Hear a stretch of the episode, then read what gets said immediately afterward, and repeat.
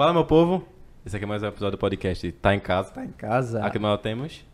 João. Eu sou o Eduardo. E hoje a gente tem a presença ilustre, Glauco Casé. Tudo bom, Glauco? Grande João, grande Edu, Tatizinha, boa tarde, boa tarde pessoal. Você tá em casa? Eu tô me sentindo em casa, sabe? Muito bem, boa tarde pra vocês. Boa tarde. Boa Essa é a tarde. proposta, Glauco. Boa. Antes que a gente começar, só falar nosso patrocinador. É, vai aparecer aí já já pra vocês o Acabou de sair. É. Red Bull Cornaiada é uma pelada todo sábado que rola às 5 horas e vai até às 7. Caso você queira participar, o Instagram vai estar sempre aparecendo aqui, mas é rb.cornaiada. É isso, gente. Um lugar onde só tem jogador. É. jogador. Essa é boa, já. Ele nunca tinha falado essa, não. Mas é isso, gente. Essa foi na hora aqui, velho. Gostei do, do improviso. E é isso, gente. Cheguei lá e, caso você esteja vendo a gente pela Twitch, é, tem a, a opção de você dar o Prime pra gente, pra dar, uma, pra dar uma ajuda pra nós aqui. Eu sempre explico, geralmente eu explico lá no Instagram como é que faz, mas caso você não saiba, fica atento lá que a gente explica. É só chegar na- aqui embaixo, caso você tenha o Prime Video, e, dar um- e clicar em inscrever-se no nosso canal. E é isso. Vamos começar. Quem já tava tirando onda aqui antes, né? Conversando um pouco. mas... Conversando umas coisas já, coisas que não dá pra ser ditas também, coisas que dá pra ser ditas. Mas, no geral, Gaco, vão, é, tu é mestre e doutor em letras, né? Pra Isso. ficar sabendo como você é, da aula. Isso, exatamente. Deixa eu fazer primeiro uma... É, faça uma... Deixa eu começar primeiro falando da, da alegria, da satisfação de ter recebido esse convite de vocês. Ah, Eu sou muito fã do, do Tá em Casa. Eu tenho, eu tenho acompanhado já vocês de outros carnavais, embora o, o projeto todo seja muito ainda muito novo, jovem, é. muito jovem. Mas eu queria parabenizar, agradecer o convite e parabenizar vocês pela iniciativa. Obrigado, velho. Acho importantíssimo que jovens como vocês estejam envolvidos em projetos como esse. que São projetos que convidam pessoas para tratar de assuntos, eh, às vezes aleatórios, às vezes mais focados. mas muito né, importantes pra- também. E que são assuntos importantes para que a gente possa discutir aqui. Parabenizar vocês. Eu tenho, eu tenho visto também e acompanhado trabalhos ne- neste campo de outros ex-alunos que tão- também estão me dando muita alegria, né? Como, como eu falei agora há pouco nos bastidores aqui, falei do, do, do pessoal dos cardeais, falei de alunos que estão eh, construindo lives pelo Sim, Instagram e sim. convidando pessoas também para falar, outros que estão criando canais no YouTube. Eu acho, eu, eu fico muito feliz que essa que essa garotada de hoje esteja, como, como vocês estão, envolvidos nesses projetos de comunicação, de cultura, é de entretenimento. Acho- então, obrigado pelo convite, parabéns a vocês. E aí, deixa, Ah, eu- não, deixa eu não, começar, é, não, não, deixa eu começar a fazer assim, fazer um, entregar um presente aqui para vocês. Eu, eu trouxe presente para vocês. É o seguinte, Ai, eu tenho dois novos livros publicados. E aí, aqui Ai, é o meu amigo João, Muito obrigado. ao meu amigo Eduardo, Ai, muito obrigado, a minha amiga Tatizinha, vou passar aqui para ela. E aqui eu vou deixar dois exemplares para que vocês possam pensar num sorteio para a galera do Pô, Tá muito Casa. massa Ó, agora. Muito massa agora. um é um, é um livro. Deixa eu explicar um pouquinho sobre esses livros, tá? Uhum. Assim, um é um livro de uma pesquisa acadêmica chamado Teatro Inverso, a dramaturgia neossimbolista de Vinícius de Moraes. É para quem gosta de teatro. A gente sabe que tu gosta muito de Vinícius. É, Moraes. e para quem gosta de Vinícius, né? Então, esse é um livro de uma pesquisa que me, que me levou algum tempo para ser feito, para ser produzido, e que me deu muito prazer de, de conseguir.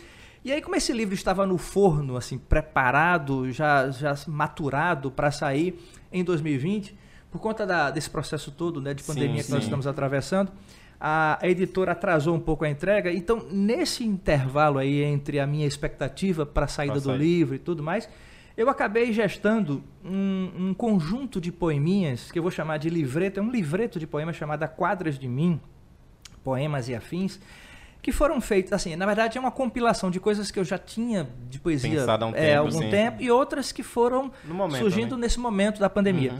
E aí o que, que eu fiz? Eu aproveitei e Juntou tudo Jun- e... juntou. E aí eu queria deixar para você que está nos acompanhando aqui, para todo mundo aqui do Tá em Casa, eu vou deixar esses Já dois vai ter exemplares. muita gente que Vai que ter vai uma querer. Muito carinho para que a galera daqui possa organizar um sorteio Sim, depois vamos- vamos- e tudo vamos mais, organizar. tá? E vai me dar muita alegria em saber que a turma do Tá em Casa, que está acompanhando vocês aqui, é, que está nos acompanhando nesse momento, possa receber esses Ah, dois livros. Tá Não bom? tem como a gente não obrigado. ficar muito grato, for só presença. Que coisa boa. Opa, aqui, gente. Coisa boa. A Quadras de Mim, Poemas e Afins e a Dramaturgia neossimbolista, neossimbolista do Vinícius de Moraes. Muito massa mesmo. Agora eu botei- Não, deixa aqui. Eu vou, deixa aqui é, assim. deixa aqui porque eu vou fazer o seguinte. É, se deixa vocês forem permitindo, eu vou. De vez em quando a gente faz a leitura Por de um poema por e tal. favor, pra-. Já que favor. começa, Pra- começa A gente puxa isso e já puxa pra falar um pouco mais. Porque você- a gente sabe que tem parte em teatro também, essas coisas. Tu Isso. puxa também essa parte. Vamos. Perfeito. Tu quer, tu quer já levar já uma quer coisa? começar em um Estou às ordens, eu estou às ordens aqui. Ah, sim, a gente pode começar com um texto aqui do, do livro chamado Coração do Artista, que eu gosto muito porque acho que envolve muito essa coisa de, de que vocês estão convidando professores. Ah, muito, muito né? massa. Eu acompanhei aqui o meu, meu, meu colega de trabalho, o professor Pierre. professor Pierre, que foi excelente o encontro de dele com vocês aqui, de vocês com ele. E a gente sabe que todo professor, toda professora é um pouco artista também. Sim, sim. E no meu, no meu caso, como eu sou artista primeiro para depois ser professor, eu acho que esse texto aqui é bem bacana para a gente mandar um salve aí para a galera, os professores e professoras que estão nos acompanhando agora e que são artistas também. O texto diz assim: O coração do artista é uma porta que abre em qualquer direção. Bem muito mais que uma ilha, é cercado de sonhos, realidade, ilusão, saudade de casa, do bem que deixou. Na estrada da vida, em sua mochila, somente o amor.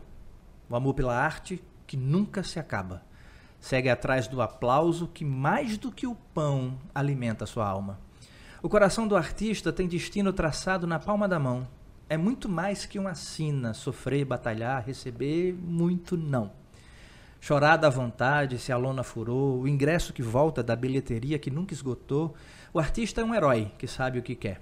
E mesmo sofrendo, levanta a cabeça e segue com fé. E é isso que estamos fazendo aqui, seguindo com fé, não é? Sim, Todos nós totalmente, artistas. cara. Muito bem, Ah, a gente começa, começar o nosso papo então. Bom, essa com o coração do lá, lá em cima, né? Boa. Muito Mas massa. se né? você quiser ver esses poemas e outros mais, se liga no sorteio. Se liga, é, se liga no sorteio, viu, Muito bem. gente? Vamos lá. A gente vai no Instagram aí, vocês vão ficar sabendo, tá? Perfeito. E é isso. Sim, Glauco, a gente sabe também, tu, além do todo esse pé artístico no- nos poemas que tu tem e no livro que você escreveu, a gente sabe que tu fez uma peça de teatro, não foi? Ah, como foi? Tu produziu, atuou? Como é que foi essa parte? Como é, que tu começou nisso? Ah, ah, Você fala da mais recente, então, Sim, assim, da um mais pouquinho recente. antes da agora da- dessa parada toda do sim, teatro, sim, né? sim. É, a mais recente é um espetáculo chamado O Cisne, que é Hum. uma foi uma adaptação de um livro eh, chamado Violetas na Janela, Hum. Eh, que me deu muito prazer de fazer adaptação para o teatro e eu tive a sorte de ter uma equipe muito boa, muito competente do meu lado. eh, e com a produção muito cuidadosa do Roberto Costa, que é um, um amigo querido e que é produtor, um dos produtores mais competentes de teatro em Pernambuco, eu fiz a direção do a adaptação do texto e a direção do espetáculo e tive a produção muito luxuosa, acho que um auxílio luxuoso do Roberto. Foi um espetáculo que nós, nós cumprimos uma temporada no Teatro Barreto Júnior, no Pina. E, e me deu muita alegria porque eu vi muitos alunos e alunas também comparecendo lá ao teatro para prestigiar. O espetáculo é muito bonito, uma história de amor, uma história de amor é, é, talvez um pouco a la Shakespeare, Sim, como sim. Romeu e Julieta, por exemplo, né? porque a história de um casal, os, os protagonistas do espetáculo, na verdade, eles, eles são separados pela, pela morte, que é uma, uma amiga inevitável de todos nós. E, e é essa relação, esse conflito, essa coisa do amor que fica para sempre que, que, o, que o espetáculo eh, trabalhava. Foi muito bonito, assim, me deu muito prazer, deu muita alegria de fazer esse espetáculo. O teatro, nós, nós fizemos uma temporada curta no Barreto Júnior, depois nós fizemos uma outra temporada no Teatro da Livaria Cultura do Shopping Rio Mar, Ah, que também foi de casa cheia. Então, nós fizemos duas temporadas eu, que eu considero de muito sucesso, porque Muito massa. nós tínhamos uma média de, de 200, 250 pessoas Ah, por espetáculo. é, é muita gente. Glauco. Para, um teatro, para o teatro é, pernambucano hoje, eu acho que é muita gente. É muita né? gente, É muito bacana, A- a né? gente- E é algo que você tá deslocando as pessoas da sua casa pra ir até lá pra assistir. É muita gente, Glauco. É, eu acho que foi. Acho que foi. Acho que a gente pode chamar isso de sucesso. Eu fiquei Sucesso, muito feliz, né? As pessoas não estão mais acostumadas a ir a Ah, isso. teatro. né? Exatamente. É Hoje é tudo muito online, como tá sendo aqui, é tudo muito. Ah, você, qualquer coisa você acompanha aqui. Ou até às vezes é no teatro, só que muita gente pega, filma, faz as coisas e joga na internet também. É, é verdade, acontece muito isso. É, acaba sendo um grande desafio e um, e um grande esforço para quem faz teatro hoje Total, em Pernambuco levar total. as pessoas ao teatro.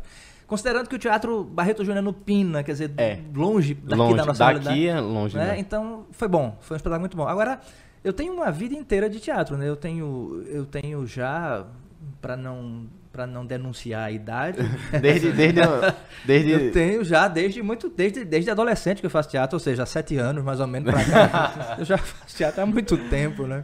Como que foi esse começo? Como tu começou no teatro? Pois é, eu acho bacana essa pergunta, João, porque o, o teatro ele precede a figura do professor. Na verdade, eu iniciei a minha carreira de docência em- como, como professor porque o teatro pediu isso, porque o teatro me convocou para ser professor. Eu fazia muitos espetáculos de Shakespeare, eu fazia espetáculos de, de- de autores renomados, e como eu tomava con- contato direto com o texto, eu comecei a, a sentir necessidade de conhecer mais sobre aqueles caras, eh, sobre o texto, sobre os recursos que fazem do texto teatral um texto literário também. Foi aí que veio a literatura, então. Foi aí que veio o- prazer pela literatura e, na, e por consequência, a, a labuta mesmo, né? o trabalho, o dia a dia da, Sim, sim. da- da- como professor. Eu acho que uma coisa completa a outra, mas o teatro veio, veio, Veio antes, antes. veio bem antes do que o professor. Ah, muito massa. Eu, É. curto, eu curto muito esse pé artístico, assim, Tatiana sabe que eu falo muito sobre teatro. Hoje em dia eu falo mais sobre dublagem, assim, acho muito massa essa, essa área que o pessoal trabalha. Sim. Que é, assim, você é um ator, você é um ator, você tem essa, toda essa força com a Você voz de mudar, ser muito plástico. Ter o, o curso, né? De, É, é muito... ser ator e, mesmo. E tem dublar. pessoas que pensam que a dublagem é uma coisa simples. Não, É. não viu? Não Eu, não eu sendo sincero, quando eu fui começar a pesquisar sobre, eu pensava que era algo mais simples, assim, que a pessoa fazia com sua voz mesmo ali. É, é muito de- mais difícil. eu acho que é ser mais difícil, dependendo da situação, do que um ator. Do que, é- do que está em cena. É, né? do que está em cena. Porque você, ali, quando você está em cena, você joga o seu jeito ali. Lógico que tem o que você tem que seguir, mas você joga o seu jeito. Ali, quando você está dublando, tem o jeito daquele ator e você tem que dublar ele e tentar, enfim, tentar trazer o mais fiel ao possível. É, complicado. Tem uma moçada aí que tá fazendo muito isso no TikTok agora, né? Tem, fazendo dublagens é, assim. É, fica mesmo. engraçado, e fica É, engraçado, é, fica, fica. fica bacana. Fica, fica curtido isso aí. Mas é isso, então o teatro veio, pra mim, veio veio abrindo. Na verdade, eu, eu digo que o teatro me salvou, sabe? Porque assim, era uma época que eu não sabia Não sabia muito. exatamente é, e tal. E, Te, e deu, um, te deu uma direção, dei assim. uma direção e desde então. É, desde então. Na verdade, é- e é a minha primeira profissão, porque eu, eu sou registrado na, na- no Sindicato dos Artistas e Técnicos em Ah. Direções do Estado de Pernambuco. Eu tenho um número chamado de DRT, que Ah, é o DRT, registro, é, que é é, tô- registro Sim, profissional sim. como ator, como, como diretor teatral. Eu tenho carteira assinada. Quer dizer, meu primeira, primeiro trabalho efetivo foi como teatro. Foi então, viva o teatro. né? Viva o teatro. Muito massa. E- agora. Foi desde quando tu tava estudando ainda ou É, foi foi- logo após terminar? Foi antes, até Antes? antes, mesmo, é. Eu, eu penso que o teatro, é bem antes do ensino médio, por exemplo, eu era muito jovem quando eu comecei a ver teatro. Né? Agora, lógico que é, durante o processo todo de, de leitura dos textos é que isso foi amadurecendo para chegar ao professor, mas teatro desde, desde muito jovem mesmo. Eu não, eu não, eu não lembro agora de, de fases da minha vida que não tenha o teatro atravessado, assim, sabe? Não lembro, assim. Eu, eu vejo que isso é muito comum, que eu vejo muitos podcasts, tem muitos atores também que vão para podcast e eles falam que, assim, desde muito cedo que eles tiveram o teatro, assim, algo que foi apresentado para eles, às vezes até sem pretensão alguma, eles já levaram isso pra vida, às vezes nem viraram, às vezes tem umas pessoas que nem viram atores, começam a trabalhar na TV, alguma coisa, mas tiveram esse pé no teatro desde muito cedo. É verdade. E uma coisa interessante também é que a minha paixão é o teatro e ponto. Eu tenho amigos que trabalham com teatro, mas são apaixonados também por cinema, outros são apaixonados por cinema e pintura, outros... Ah, é E só... não, é, mas a minha não, o meu é teatro, tanto que eu já fui convidado para coisas de cinema, para coisas Mas de... tu não... Hum, Teve nunca, vontade. é, até agora nunca tive interesse não assim. Coisas de, do cinema pernambucano mesmo, Sim, de, sim. de, de curtas-metragens, Ah, de muito- coisas. Eu nunca, nunca me, sabe, me movimentei nesse sentido. Mas o teatro, não falou em teatro, fe- lançou uma proposta de espetáculo. Eu estou fazendo um agora, é, e aí e vou aproveitar aqui o, o Tá em Casa para fazer uh, o lançamento, Por favor. né? para fazer, dar em primeira mão aqui. A gente começou agora um processo de montagem para uma adaptação do Otelo de Shakespeare, que vai se chamar Iago Insidioso. Porque o, o texto de, de Shakespeare, o Otelo, ele é essencialmente um texto que se volta para discutir a ideia do ciúme, Ah, da, da possessão, daquela coisa muito que a gente vê, que vocês viram comigo, por exemplo, de, de Do- Dom Casmurro, Capitu, demais, né, demais. Bentinho, né? Super é, ciumentos, querendo saber se, se houve ali uma traição, se não houve. Então o Otelo tá muito ali. Tem Otelo, Desdemona, Desdemona traiu ou não traiu o Otelo. E aí o que é que a gente fez? Eu, eu fiz uma adaptação do texto de Shakespeare, e isso é um ato de coragem, né? porque não é, não é todo mundo É. para mexer com Shakespeare. Eu fiz uma adaptação onde eu estou trazendo para a ordem do dia uma discussão sobre a inveja a partir do personagem Iago, que é o antagonista da história, quem cria toda aquela celeuma para fazer com que Otelo acredite que está sendo traído e acabe naquela trágica cena do final da morte de, de Desdemona. E aí eu já estou dando spoiler total e definitivo. né? Mas é algo que já está, a pessoa já, o povo já pode ter consumido. É, tomara que sim, porque senão eu estraguei agora tudo. Mas aí a proposta é exatamente isso: é discutir um espetáculo que vá pelo caminho do, do tema da inveja. Que dentro daqueles pecados capitais Sim. É um sentimento ou é um pecado, eu vou colocar em um quilo de aspas aqui, porque a gente pode relativizar o que é, É, pecado ou não. exatamente. Mas dentro dessa ideia de pecado, a inveja é um sentimento que não aparece, mas é forte e está lá, resistindo. A gula aparece. Você percebe quando alguém, quando alguém está demasiadamente entregue ali aos prazeres da gula. É, que mais? É, a preguiça é visível também, Tá, né? Você, você percebe quando alguém está preso. Enfim, todos os outros são visíveis. Eu não vou nomear todos eles aqui agora, mas a inveja não. Às vezes ela se esconde e você não consegue entender Entender. quando alguém é invejoso ou não.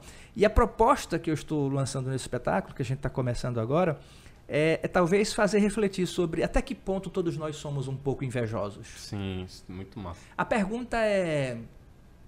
A pergunta é espinhosa, mas eu acho que vale a pena a gente pensar até Vale. que ponto nós somos. Né? Eu falei para vocês agora nos bastidores que estava vindo para cá, minha moto não funcionou. E, e, e aí eu acabei vindo de carro, e carro, tal. sim. Mas aí eu fico pensando, quando eu faço essa provocação para vocês, eu fico pensando, muitas vezes eu paro no sinal vermelho de moto e param depois as motos chegam lá, dum, dum, dum, dum, e fica parando esperando sinal. Né? E eu sempre dou aquela olhadinha do lado e digo, Tá que moto massa, velho, essa do cara, não é? Será que isso também não é inveja minha, porque talvez eu não tenha uma Não, moto? moto tão. Quer dizer, até que ponto nós É somos que invejosos? não dá pra medir. Mas, né? me- exatamente. Não é? Não dá que tá- para mensurar.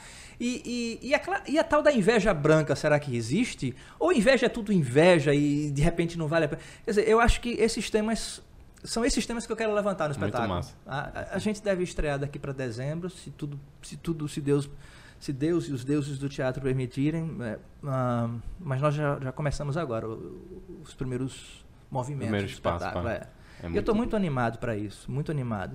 E eu poderia passar aqui a tarde e noite inteira falando, Falando com vocês sobre- sobre... teatro, porque eu já fiz vários espetáculos, várias coisas. Viajei muito com o espetáculo. Ah, viagem, que massa. Viajei muito, fiz muitas coisas fora, já ganhei muitos prêmios também. Assim. Essa coisa de prêmios parece falta uma falsa modéstia, ou talvez uma. Mas não, é porque eu acho que é importante É dizer importante, também, com né? certeza. Com Ganhei certeza. prêmios importantes como diretor de teatro, como ator, é, no, no extinto festival chamado Tebo, que era o teatro de bolso do Recife, ganhei prêmios Massa. importantes. Enfim, é, eu tenho uma verdadeira paixão. E esse livro que eu lancei, o mais recente, eu- é o é o meu, meu livro mais novo, ele fala exatamente do teatro de Vinícius.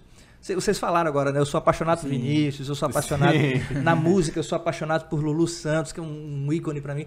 Tanto que se vocês perceberem, algumas pessoas dizem assim, você tá falando igual a Vinícius, quando eu falo assim sobre é, Tatizinha, por exemplo, Sim. né? Porque eu lembro, por exemplo, eu lembro que a primeira esposa de Vinícius era a Tatiana. Ah. E ele chamava Ah. Tatizinha. Então quando eu digo Tatizinha, aí eu liguei, "Eita, será que eu tô falando igual a Vinícius?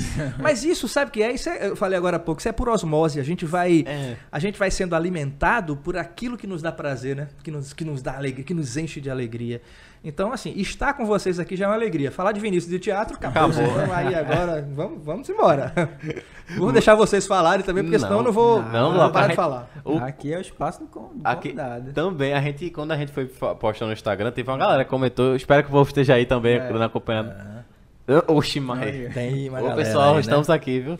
A- Eu queria. Olha aí. Tatiana. Eu queria mandar um, também um abraço carinhoso. Eu, eu vi, antes de, de, de chegar aqui, eu vi algumas postagens de, de alunos, De alunos. do- do- do- da graduação de letras lá da Fafiri. Ah, sim. que- pessoas queridíssimas e que devem estar acompanhando também. Eu queria mandar um, um beijo especial, um abraço carinhoso para essa galera que são alunos da, da graduação de letras, pessoal da- da- das faculdades por onde eu, por onde eu passo.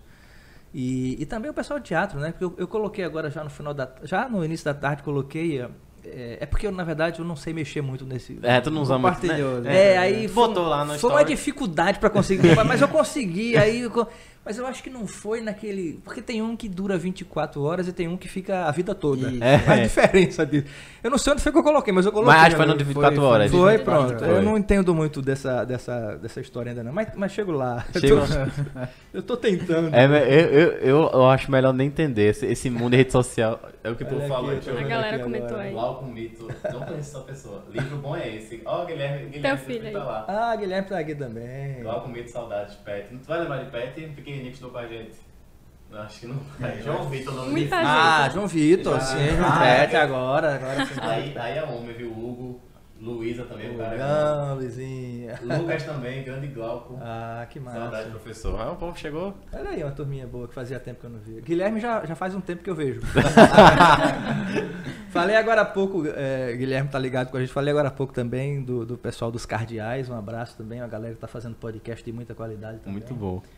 Enfim, vamos lá. Tem que voltar aí, né? Tem que voltar. A gente, tá- Voltar. a gente tava de olho É, também. Pois é, é verdade, é. Acho que eles estão lá se, se gente pode- organizando. A gente pode chamar também, que se quiser chegar um dia, Guilherme, a gente conversa também, É. que já que tu tá nessa área aí, a gente conversa também sobre. que é. massa, massa. Aí que a gente tem coisa pra falar. Guilherme, ele, eu vi que ele postou uma foto. É, que ele faz. Eu não sei se ele faz jornalismo. Jornalismo, faz. jornalismo, que. É, tá, É o meu jornalista preferido. Muito arretado. Muito arretado. É, Guilherme, Guilherme tem me dado muitas alegrias. E, e- e é artista também, acho que vai seguir esse, Ah, esse, esse, caminho esse- também. eu gosto desse povo artista. Esse povo artista é legal demais. Ai. É muito legal mesmo. Vamos lá. E falando em questão de, de colégio, Glauco, a gente. Vamos, a gente bom, a gente. João já riu já. Tem até uns segredos aí pra Não, falar, a né, pra tem- revelar, né? Que eu, A tô- gente tem uma. A gente tem confissões aqui É. pra falar. que eu, eu até trouxe, eu não sei se você sabe, mas eu trouxe aqui a caderneta da época, porque eu ainda posso diminuir a nota de vocês, Não. dependendo, dependendo da situação, da- das histórias que vão ser contadas aqui, pra reverter, entendeu? O, o- a ficha 19 de Pra vocês. reprovar. É. Meu Deus. Dependendo do que seja. Ai, não, a gente era muito calmo no colégio. A gente era muito tranquilo no colégio. Ah, era Mas é verdade. Tu é vai verdade. contar a tua história aqui? aqui? Eu não tenho história pra contar. Eu- acho que tem algumas histórias aí, não é, Tati? Deve ter algumas histórias que vocês estão me escondendo. Sim, tem uma coisa que eu lembrei agora. Ah. Ok. Que aí foi, eu acho, na festa do São João, ou alguma outra festa, que a gente pegou o som de Glauco emprestado. E foi a, a festa. Glauco, tu salvou sei- a nossa festa, Glauco. Mas foi, foi nessa ocasião que vocês entregaram ele quebrado e eu gastei 5 mil reais pra consertar? Deve Foi? ter sido, não? Foi? Eu não sei. Aproveitando. O bom, é, o bom é que não foi a gente que tava Foi, organizando. Foi, eu não sei, foi? Não, sei, não. que- que- que- É brincadeira. Ah, tô tá, brincando, eu tô- um susto agora. Tô brincando. Meu Deus, teu Mas eu lembro, eu lembro dessa A história. gente se finge Foi. desentendido. É, eu não sei não, Glauco, sei não, Glauco. Eu lembro, A gente eu vai ter que encerrar aqui a live. Vamos encerrar essa live porque já tá. Eu lembro, sim, eu lembro da história da- do, empréstimo do essa- essa- Eu lembro porque, na verdade, só aconteceu com vocês. Eu- eu- Ah. Ninguém mais pediu e tal. Quem eu foi? Agora quem foi que teve essa ideia de pedir? Não sei. É, o povo Foi é meu. engraçado. É o povo é meu folgado também, sim, vai. Agora, eu também corri um grande risco. Vamos abrir um parêntese né? aqui. Eu abri um grande risco, eu sofri um grande risco, né? Assumi um grande risco. Porque se não me falha a memória, havia um in- indicativo da escola de não liberar nada por, por algum motivo. Não Foi, não? Foi, parece que não, não vamos liberar agora, porque tinha alguma coisa. Eu disse, não, leva meu som, leva meu som e faz. Então, Ah, eu, é porque foi logo pós o Mais Cultura, não foi? Foi logo desse? Não, eu acho que é porque a gente teve alugar. A gente, tudo falando a gente, mas só que eu não sei de É, nada. foi, pessoal é que porque o pessoal organizando. é, que se organizou. Porque eu também não sei. Alugou uma casa e tal, e teve que pegar com um pai de alguém. Eu acho que por ser fora do colégio, eu acho que o colégio teve esse receio, né? é, pode De ter sido. acontecer algo. Alguma coisa assim. Ah, entendi. Era festa, aquela festa lá. Foi uma ah, pô, festa- eu tava pensando que era a foi. casa do Luiz, era uma coisa mais Não, a gente. Era pô. coisa toda. Ah, entendi. entendi. Foi uma, é porque eu acho que tu Ah, foi. quando gente- foi, quando foi a festa que a gente se conheceu? Foi, olha aí, ó. Cara, O som de Glauco proporcionou- Seu som, seu som Olha. Propor- Proporcionou a- o início. Que coisa boa. Vê, vê. Agora eu quero falar pra você que tá em casa, pra dizer que esse som que eles estão falando dá a impressão de que é um som profissional, remasterizado. É uma caixinha de som velha já, velha de guerra, né? Cansado. Eu acho que é desse tamanho, né? É uma, é uma caixa maiorzinha assim, mas muito surrada, que eu ainda uso pra dar aula, ainda uso pra dar aula. Guerreira. Porque guerreira, guerreira. Cheia de então, história, é, e aí que, que bom saber que a Caixa contribuiu veio para a festa e o relacionamento. Aí. Que E não foi só um relacion- aquela festa, é uma, uma galera de relacionamento. Aquela festa. Foi, né? Coisa boa. Vê? Mas assim, eu, eu queria fazer justiça também, porque eu, eu vi agora o comentário também de alguns, de alguns, de alguns ex-alunos do Imaculado e mandar um abraço carinhoso para todos e todas que passaram pelas minhas aulas de literatura. Os, os meus alunos e ex-alunos do Colégio Imaculado Coração de Maria são alunos, são alunos especiais demais, são alunos que eu tenho um carinho. Eu falava, eu falava sobre isso agora nos bastidores com vocês. Né? E é, e é um- muito recíproco, viu, Gabi? é, eu, eu, tenho, eu sinto isso também, sabe, Eduardo? E é uma, é uma galera generosa, é uma galera que, de- de, sabe, altruísta, uma galera que, que- generosa que sabe, sabe dar o Respeitar, feedback, sim. respeitar. Eu tenho muito carinho por essa galera do Alguém Imaculado. falou algo no chat, eu tenho até medo. Falou Gabi, coisa, é. Uma galera, uma galera que eu tenho muito carinho, mandar um beijo especial para todo mundo que está acompanhando aí, o pessoal do Imaculado, assim como os alunos também das faculdades, né, por onde eu passo. Muito massa. E tu agora só tá dando aula em faculdade, é que eu não cheguei a entender o que tu tava É, falando aqui. Não, é que é o seguinte, eu tenho ainda o contato com o eu, eu tenho 10 anos de Imaculado, Sim. né? E, e é um colégio que não, tô, não, tô, não é proselitismo, É, não é sim. É, é de fato um colégio que, que valoriza, que cuida da gente, né, do profissional, dos alunos. É um colégio que, me- que me- eu, eu me sinto muito bem, muito, tanto, é, muito tanto que a gente tem acolhido. saudade. Eu, eu, eu vejo que muita gente reclama. Tipo, ah, quando sair do colégio, É. é, é, tô afim de sair agora do colégio. A gente mesmo, a gente não aguentava, mas terceiro ano mesmo, ali, final do terceiro ano, a gente, meu Deus do céu. Vem faculdade, eu agora, meu Deus, volta a colégio. É, volta colégio. Pelo amor de Faculdade Deus. com todo o grau de exigência que tem. Ai, Enfim, é, mas aí ainda estou lá há, há 10 anos que venho trabalhando com literatura. Na verdade, eu sou exclusivo de literatura lá. Eu acho que o colégio dá uma demonstração de muita confiança no meu trabalho, porque eu sou exclusivo de literatura lá. É, tenho, faço parte também do governo do estado e, e trabalho com escola pública também com muito orgulho, porque é um grande desafio trabalhar com escola pública. Sim, são sim. realidades diferentes.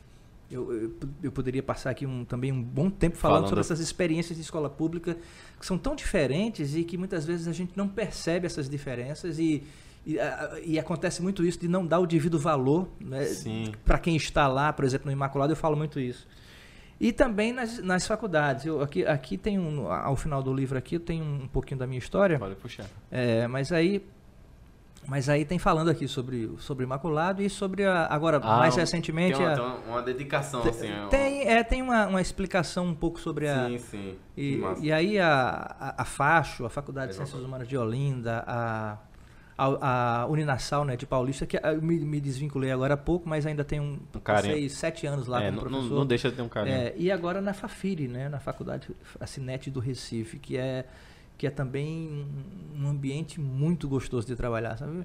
Na verdade, eu eu estou muito feliz onde eu estou. Muito A- massa. a- É muito bom esse Agradeço sentimento, muito a Deus, é por isso. Eu, tenho, eu acho que é uma mistura também, eu, eu penso isso também. é uma- a minha vida tem sido uma mistura de sorte e de competência, porque você, se você não tiver sim. sorte também, né? É. Se não tiver competência, não vai É, adiantar. a- às vezes a gente trabalha a nossa sorte, né? Eu gosto de, de, de perceber isso. Quanto mais a gente trabalha, mais sorte a gente tem, né? É. Eu gosto de pensar É, a gente também. falou já muito em outros podcasts que a sorte seria a oportunidade mais o preparo. né? Mas o preparo. Exatamente. É verdade. Porque se você se você não tem esse preparo, ou se você não tem a competência, ou- ela vai passar como um cavalo selado e, e você não alcança Não mais essa alcança, sorte, é. né? Então, É. acho que é uma mistura das coisas. Estou muito feliz onde eu estou, é, fazendo o que gosto de fazer. Lógico, tem um, um agravante aqui do ano passado para cá, que é esse modelo É. de pandemia, esse modelo de aula híbrida. É, é uma aula que Esse- não reflete a realidade que a gente está acostumado. Nima. né? O feedback não existe e quando existe ainda é, É- é pouco. deficitário, é. É. pouco, é muito diminuto. É, Tem, é só de não ter relação, porque o professor é uma relação muito ali, humana, né? Com a pessoa aqui, né? Só de não ter mais esse contato, assim, né? Pessoal físico, né? A caso. gente já sente muito isso. É, sente. imagina. Muitas vezes eu estou olhando para a câmera ali, estou dando aula, olhando para cá, olhando para cá, mas cria-se uma, uma situação tão Ainda mais tu que viveu essa parte do teatro, sempre ali com as pessoas ali, sempre tendo contato com tu, mesmo que tá no É. palco, as pessoas ali sempre. É. A, a aula, por exemplo, eu não consigo, eu não consigo dar aula sentado, né? Vocês, vocês foram meus alunos, sabem É, disso. sempre. Eu faço circulando, tô ali em pé, de vez em quando faço uma interpretação louca. É, é, e, e, e agora não, agora eu tô tendo que ficar Ficar sentado, preso, sentado, né? é, olhando para uma câmera que muitas vezes eu fico me perguntando qual é do outro lado. né? e tem uma música que eu falei do Lulu Santos agora e tem uma canção que, que, que acho que registra muito essa situação. Uhum. O Lulu canta É, se existe alguém na linha, se tem alguém no ar, por favor, responda logo, não me faça esperar. né? É bem... É isso, né? Exatamente. É, né? É bem isso, Glauco. E, e, enfim, do- é, aqui sou eu sozinho, do outro lado, não sei não. a gente não sabe quem tá lá. Porque, bem, às vezes o professor, a- eu vejo, tô na aula de cálculo, sei lá, alguma coisa, o professor explica, explica, explica, só que a gente olha assim, o que, o que seria isso? Como é que é isso? O que é isso? E a professora, vocês entenderam, gente? Aí fica todo meu constrangido de falar. É. Professora, gente, vocês entenderam? Eu preciso de um feedback, Feedback, é. para continuar. Só que o pessoal fica meio tipo, ah, é, explica tudo de novo ou não. Aí geralmente aí eu, ah, professor, não, tem como repetir tal parte. tal. Aí eu fico revisando entre eu e outro aluno. A gente fica, ó, tu fala uma vez, eu falo outra. Porque senão ninguém fala. É, Isso fica bem, bem. Então, tirando essa parte, que é uma parte nova que a gente está vivenciando, né? Do ano passado para cá, é só para reforçar, eu, eu, eu sou uma pessoa muito feliz, porque eu faço o que eu gosto, eu Muito estou onde eu gostaria de estar. Todas as coisas conspiram a favor dessa minha, desse meu desejo de dar aula, de ser artista e tudo mais. E, e assim eu vou seguindo até, a- né, até chegar o momento que. eu sou adepto da filosofia de Schopenhauer. Eu vou lembrar Pierre aqui agora, né? Eu sou É, Pierre sim, José. sim. Eu sou adepto da, da filosofia de Schopenhauer. Eu digo isso, às vezes, Guilherme estressado de ouvir essas coisas. Mas eu sou adepto, não, não daquela filosofia é, que muitos consideram pessimista, né, do Schopenhauer, ou nihilista. Eu sou adepto daquela ideia que ele defende em O Mundo como Vontade e Representação, que é um livro basilar da filosofia do Schopenhauer. Ele vai dizer que existem duas vontades Hum. bem estabelecidas: a nossa vontade individual e a, e a vontade universal Universal. que é soberana, que é mais forte, que é que, que, é- que traça o nosso caminho independente das nossas vontades individuais. Então, tudo bem que você tenha as suas vontades individuais e é bom tê-las. É bom tê-las, né? Tem uma seta, um, um caminho, é bom. Mas fatalmente alguma coisa ser- não vai dar certo na É. vida, alguma coisa não vai dar certo. É, e, e precisa ser assim. O que eu acho é que nesta conspiração toda no universo tem dado mais coisa certa pra mim do que errada. E aí eu, eu agradeço muito a Deus por isso. Muito né? bom. Sempre bom. É, e é sempre bom ter, ter essa percepção e agradecer, né, Glauco? É, é verdade. Eu acho que acho que é agradecer todo dia, né? É. Nós somos sobreviventes, né, galera? É. É, ah, podemos dizer isso, Nós né? somos Podemos sobreviventes, dizer isso. estamos sobrevivendo a, um, a, um, a, um, a, um- a uma Momento. época de, de, de, de meio milhão aí de, né, de, de vidas. Eu, eu perdi pessoas queridíssimas do teatro, de, de, de educação, de escolas e tudo mais, e nós estamos aqui conversando. É. é. Então, os sobreviventes saberão dar valor, os sobreviventes celebrarão o amor, né? Porque existem, porque eles estão existindo. Eu estou citando aqui Lulu Santos de novo, eu lembrei.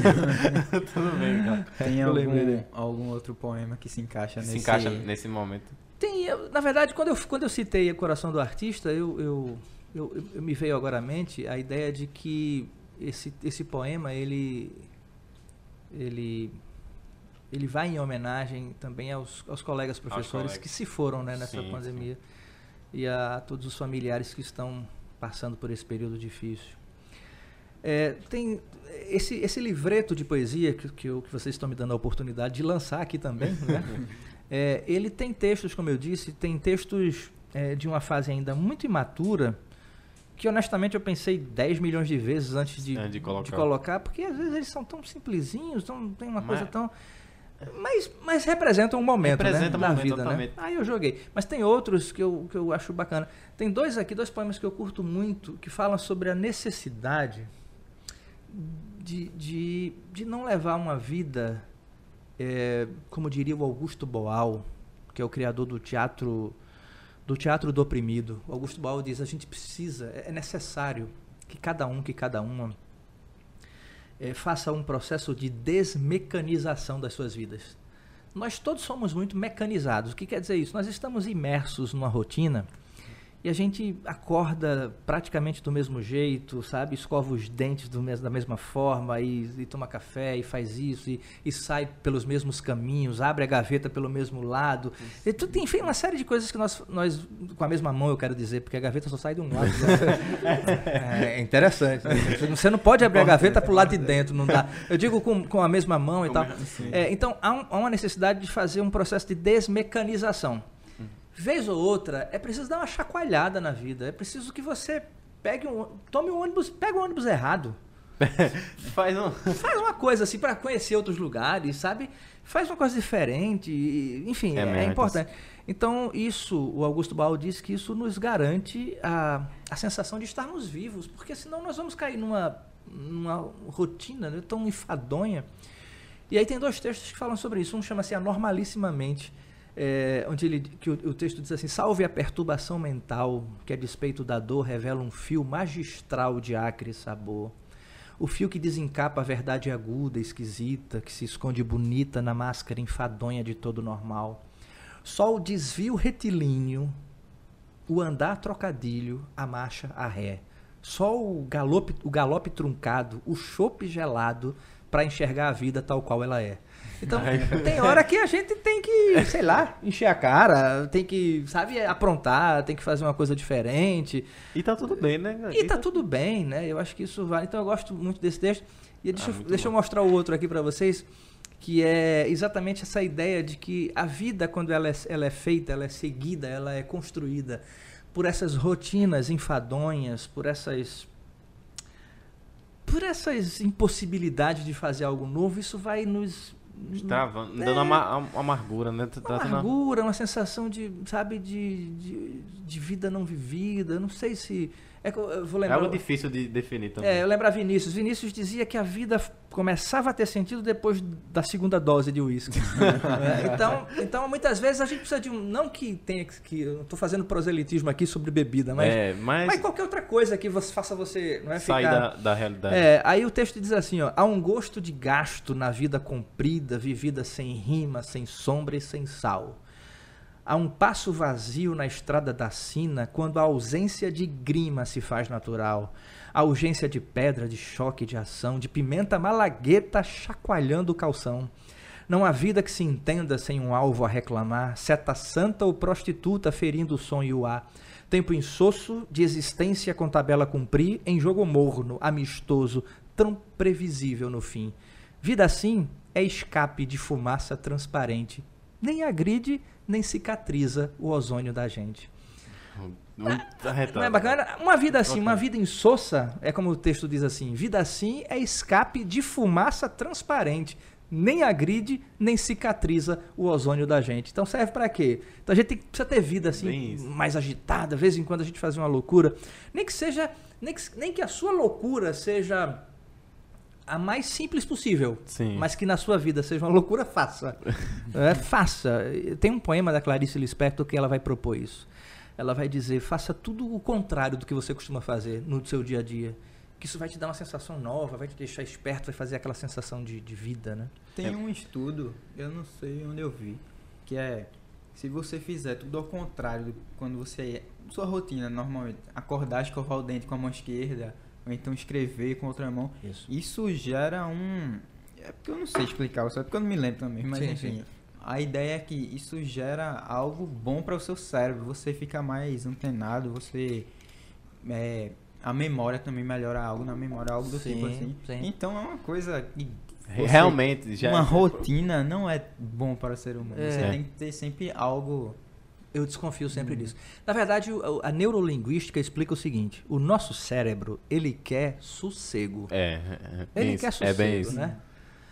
Ele, ele aponta para a ideia da preguiça. Se você, se você dizer, eu, eu tenho que estudar isso aqui, eu tenho que fazer tal trabalho, tenho- mas você olha para o sofá e tem a Netflix ali te convidando, É, o seu cérebro quer isso, quer vai lá, vai para lá, senta lá no sofá, se esparrama Uhum. e escolhe um filme. Um exemplo Quando a gente faz isso, sabe, João, de, de, de, de propósito, e vai trocando e vai, e vai instigando o corpo para outras coisas, vai fazendo o cérebro ficar mais agitado, mais atento e mais. Eu acho que faz ele trabalhar Ativa outras partes. ativa outras né? partes e você vai, vai, vai ficando mais. Eu acho que isso é saudável. É uma ginástica para o cérebro que deve ser feita por todo mundo, né? Eu, vi- eu vim recentemente vindo as semanas de estresse na faculdade. Aí eu comecei a, a ler um livro no meu desse todo desse caos, eu comecei a ler um livro de uma sequência do livro que eu gosto, né, que é uma ficção. E eu eu ficava nessa necessidade de, exatamente isso do cérebro, de meu Deus, o estresse da faculdade, eu tenho que estudar a prova semana que vem.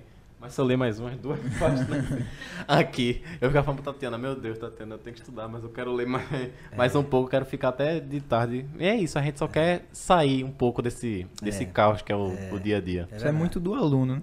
É. Muito do aluno como Glauco deve conhecer bem. É. Questão de trabalho, de prova, de tudo. É, É verdade. bem perceptível. Mas eu acho também que também está relacionado. Com, é uma combinação da idade com, com as prioridades que ainda não foram Sim, sim, estabelecidas. exatamente. né? Aí tem essas coisas assim. É diferente, por exemplo, quando eu tenho. Eu eu trabalho nas faculdades, por exemplo, tem uma outra visão. A galera ali já está. Mas- sabe que tem que. Totalmente. é, já é uma coisa que sabe que tem que correr, tem eu que buscar. tô na faculdade, eu vejo que eu tenho um grupinho com eu e as pessoas, comigo e as pessoas que têm o, o interesse, né? Porque você vê que, assim, lógico, tem a galera que tá fazendo filtro já, né? Eu entrei numa turma com 30, segundo período já. É, é porque teve esses dois períodos lá, né, aqui da faculdade da gente, que teve um, um período meio que extra. Aí desse período extra pro período normal já foi um filtro gigante. E agora só estamos com 12 alunos de 30, entendeu? E pro segundo período ainda. Enfim, a gente tem um grupinho pequeno e é, tá, tá nessa de tentar. É, difícil E mesmo. é o grupo que quer mesmo, né? É, exatamente. Sabe que é o grupo que vai estar chegando lá, que vai chegar ao final. É, são os desafios da educação. É, Todo não. professor sabe disso. Às vezes, em cada situação, você encontra particularidades, né? De, escola pública, por exemplo, eu tenho uma série de histórias aqui para contar a vocês que há uma, há uma discrepância muito É. grande, né? E é uma realidade de, de- também de chocar, de fazer. Mas enfim, É, faz parte, né? Faz, parte, da vida, é normal. A gente tem que entender também que é normal, né? Esses problemas. É. Eu vejo que. Eu, teve algumas pessoas assim que aconteceu algumas coisas na faculdade que, meu Deus, isso só acontece comigo, não sei o que. Não. Quando a gente chega nessa cabeça de só acontece comigo, eu acho que. É verdade. Acho que a gente foge um pouco do. Pois é, agora eu queria saber essa história, essa história que tá ali Ah, escondida. eu ia puxar agora. né? É, porque essas histórias aí escondidas, porque agora eu fiquei curioso, que eu vou ligar aqui pra Anderson, que é o nosso. Eu dizer, olha, aquela galera, tem como reverter a nota? Anderson já salvou muito minha pele também. Vamos... Vou, vou falar. Vá, puxe uma que eu vou, vou Não é puxar. algo que eu. Você já falaram do meu som, que Ah. salvou a festa E e, um- construiu o Um relacionamento. relacionamento. Muito bem. E a Júlia mandou mensagem aqui. Deixa eu ler pra ela. Certo. Que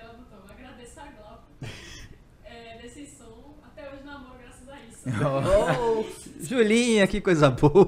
E- eu não te- O pior é que essa festa tava quase miando, de verdade mesmo. Miando é o famoso. É, como- Morgan, né? Certo, certo. É, aí, Aí eu, eu, eu puxei Eduardo. é, eu não ia pra essa festa. Eu, Foi mesmo. eu sou a pessoa mais assim, eu não gosto. Aí eu em casa, eu aqui em casa, computador, filme. Aí, João, vamos, vamos, não sei o que, vamos. Vai, João. Aí eu, me- aí eu ia de sandália, ia de camisa assim, acho que era camisa de time, todo assim. Todo largado. Todo tô indo. Aí, João, aí, João, peraí, pô, tô todo arrumadinho, bota uma roupa decente lá, vai botar uma roupa decente. Eu botei uma camisa de manga, de manga longa. Nossa. Olha. Pra mim isso é muita coisa. Eu botei causou nesse dia de conhecer essa bela mulher que está ali. Aí deu Sim, nisso. mas é isso que Tatizinha, senhores e senhoras. O quê? A O quê? bela Tati. Ai, meu Deus, lá. Não, calma. Não, Calma o quê? Fui eu que puxei Eduardo. Eu Ah, conhecia a Tati já, que Sim. eu fazia natação, ela fazia também. Certo. Aí eu cheguei, ó. Eduardo Tati, Tati Eduardo. e fui-me embora. E seja o que Deus E quiser. seja que Deus Tá aí, tá aí. Foi mesmo. É, esse trio aqui já veio de três anos atrás. Boa. Salvou. Muito bem.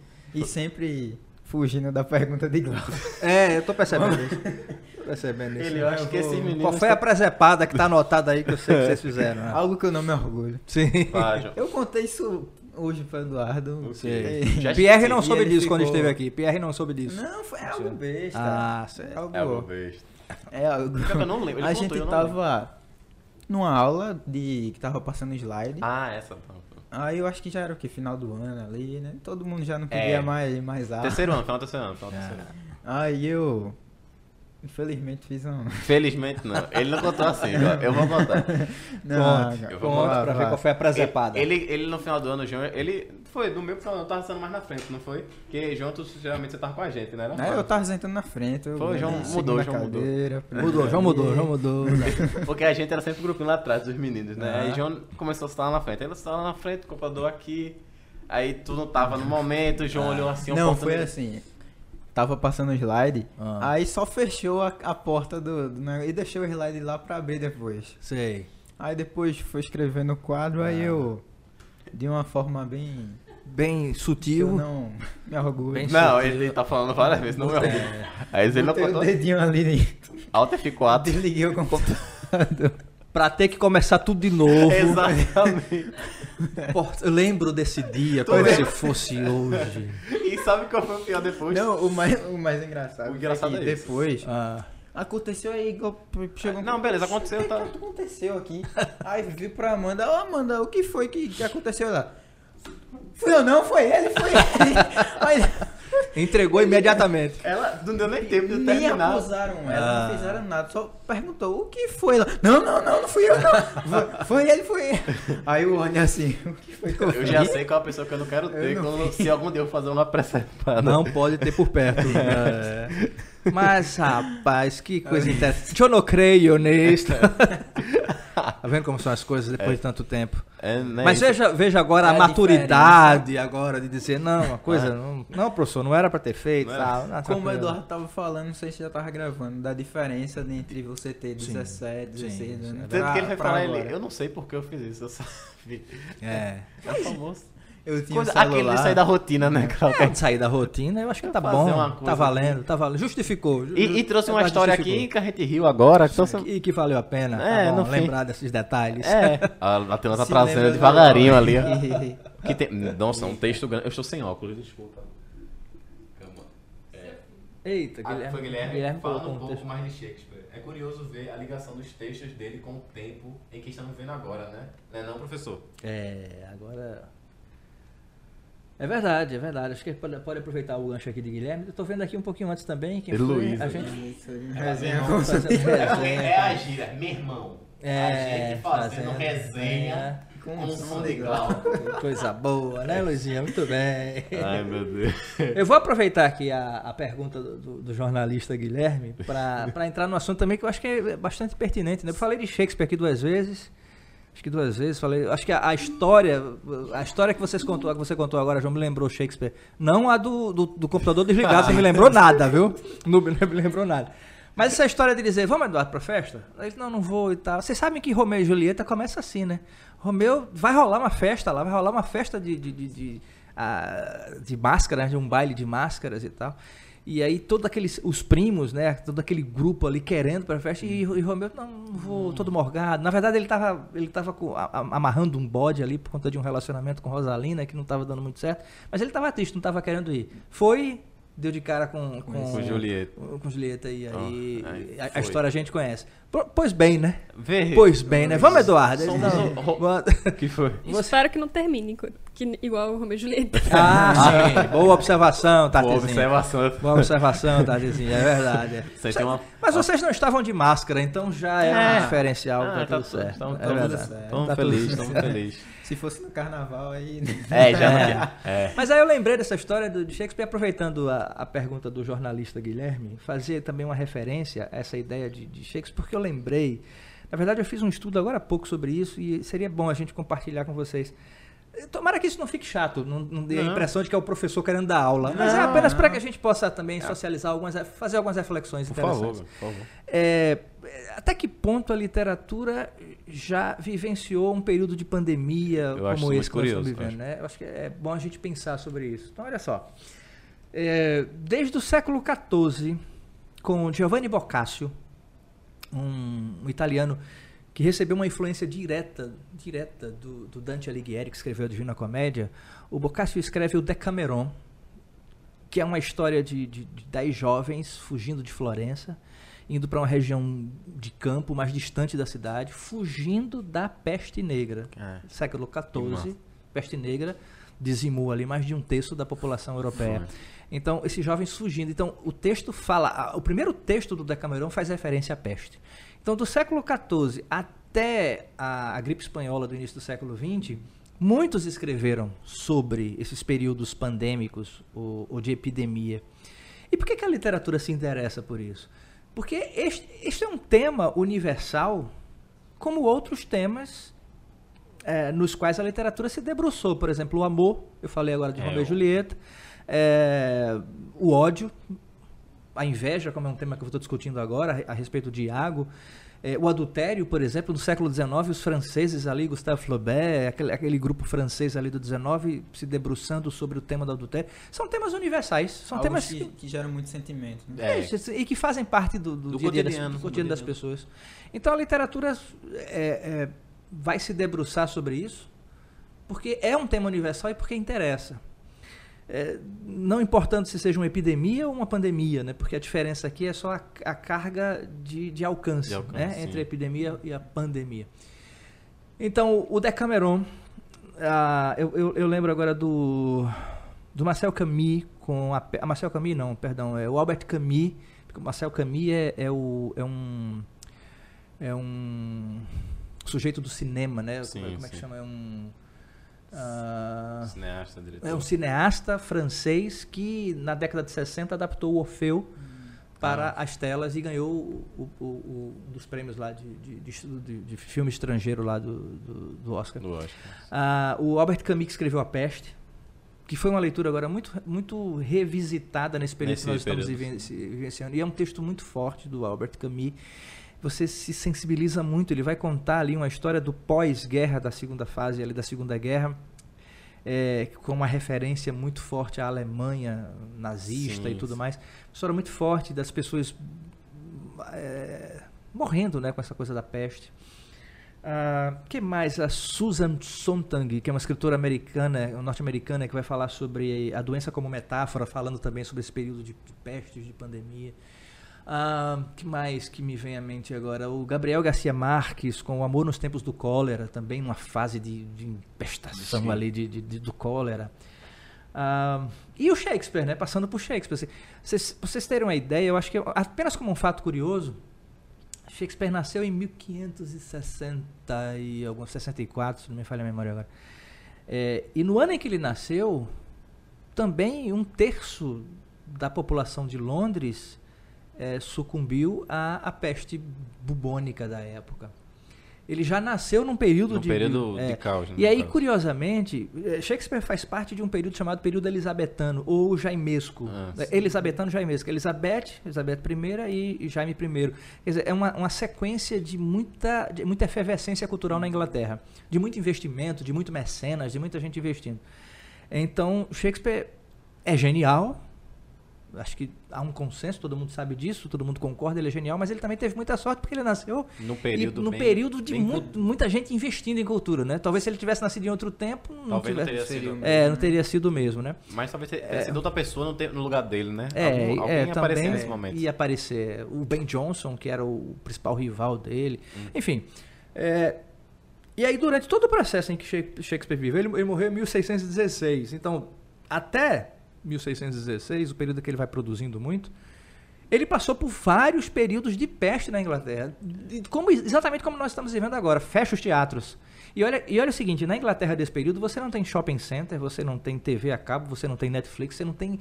O, o centro de entretenimento da população era o teatro. O teatro era a arte por excelência para fazer com que as pessoas tivessem conhecimento do mundo e conseguissem formar um juízo de valor sobre qualquer coisa, era o teatro. Por isso que o teatro de Shakespeare é um teatro muito, a gente chama de verborrágico. É um teatro de muito texto, de muita fala e de poucos adereços. Primeiro que, que os espetáculos eles eram feitos durante o dia.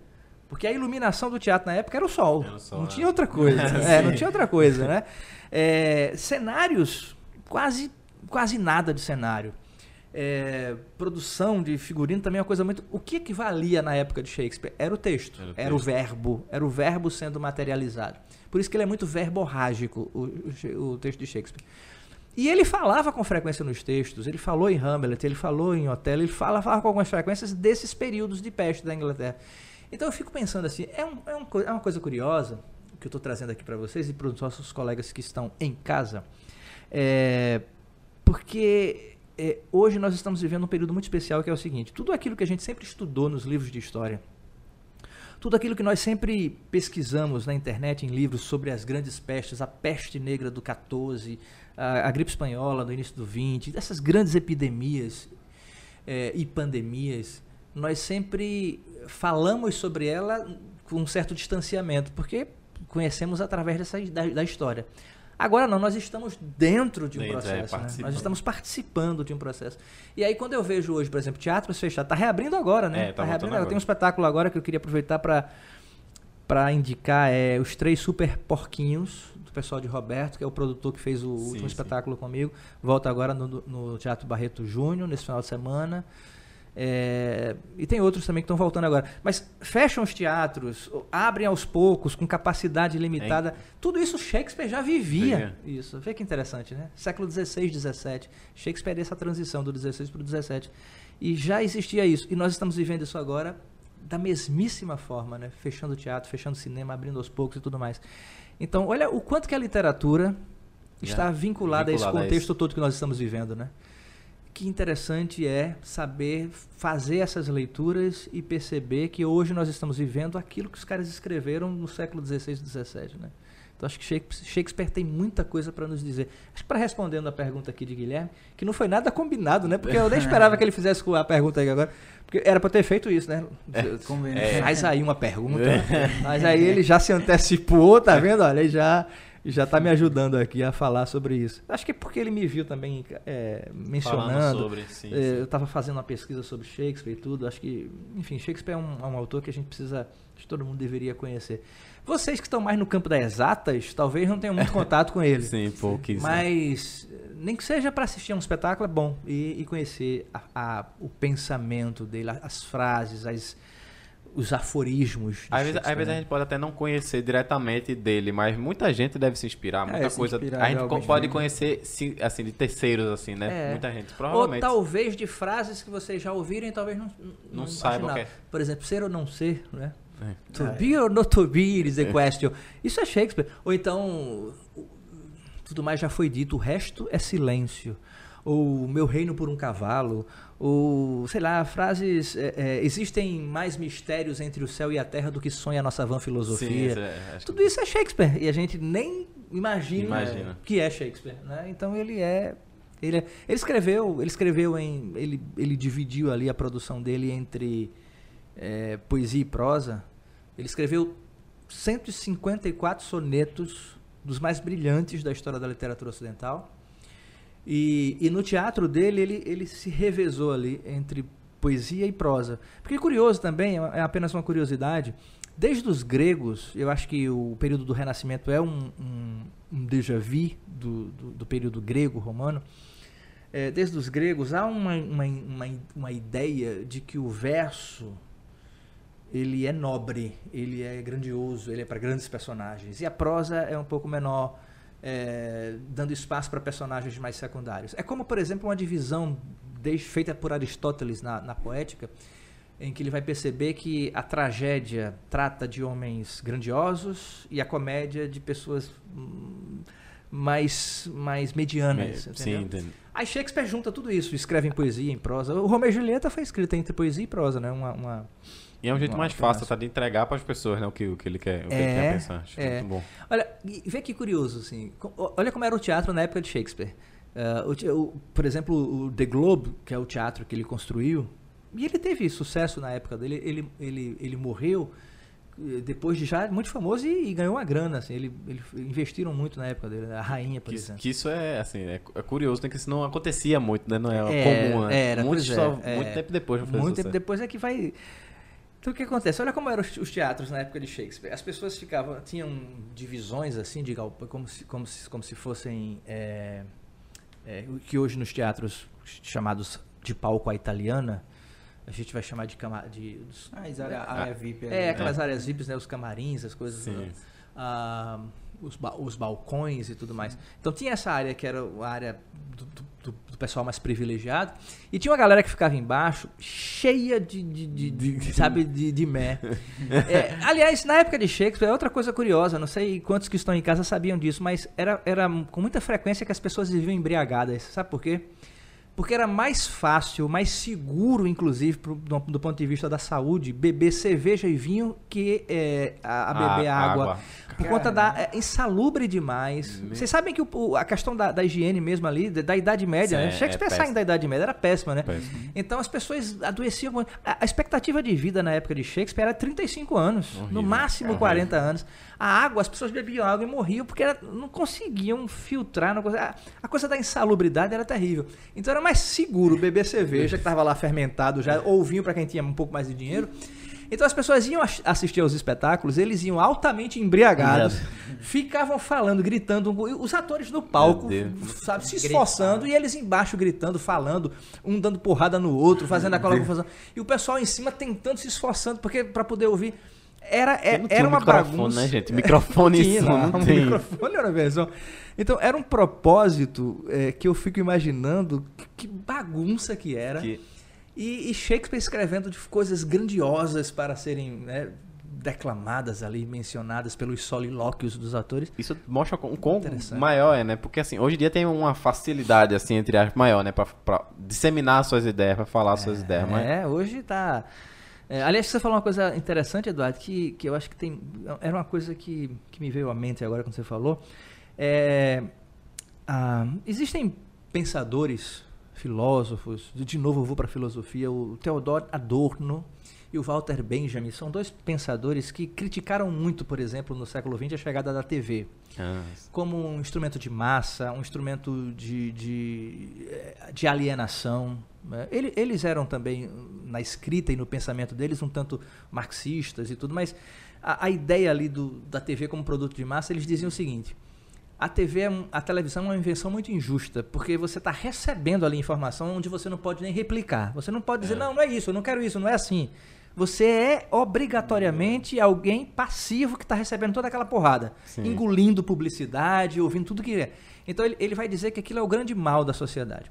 Hoje, hoje, é, o pensamento deles foi importante para aquele momento, ainda é é discutido, ainda é mencionado em uma série de trabalhos, mas hoje há uma relativação, uma relativização desse- desses conceitos.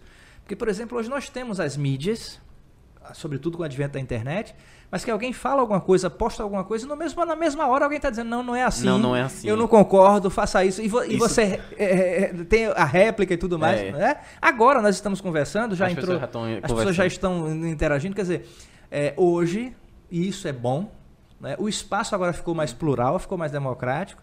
E, e, lógico, tem muita gente também falando bobagem. É, então, isso isso eu vejo muito no grupo da minha família. Chega uma tia. O manda famoso grupo de notícia. família. Famoso. Chega uma tia mandando notícia. Aí já chega meu irmão. É sempre meu irmão que chega. Fake news, aí manda um link e essa notícia é fake news. É, porque hoje em dia é muito. É hoje em dia, assim, é fácil compartilhar notícia falsa, mas também é fácil descobrir também se é falsa, né? É. Basta pesquisar, né? Pesquisar. E uma coisa sobre também a internet que tu falou é que hoje é muito fácil as pessoas estarem discutindo, falando sobre. Eu pensei na questão de quando. A gente até falou sobre Bentinho e, e, e, Ca- Capitu. Sim. De vez em quando no Twitter explode, né? Não, explode- as pessoas começam a falar do nada sobre esses dois, sobre essa. Aí começa a falar sobre literatura, puxa isso, aí começa alguém a falar, não, mas esse povo falando sobre literatura. É, aí começa a crita- criticar a literatura nas escolas, falando que não, a gente tem que ler esse- esses autores brasileiros. A gente poderia estar lendo, sei lá, é, Harry Potter, só que isso não faz nenhum sentido para nossa cultura. O que tu acha sobre isso, Glauco? Essa, É, essa- Excelente pergunta. É, eu acho que existe uma, uma, uma verdade nessa explicação que é a seguinte. A, a literatura nas escolas, e eu, e eu sou formador de professores nos cursos de graduação, eu, eu digo isso com, com alguma frequência. É, é necessário pensar a formação de leitores passando por aquilo que apetece o leitor, aquilo que agrada. Eu acho que é importante que a gente possa fazer discussões, comentários e reflexões acerca de Harry Potter, sim, acerca de, de A Culpa é das Estrelas ou de outros best-sellers que estejam circulando. É importante também.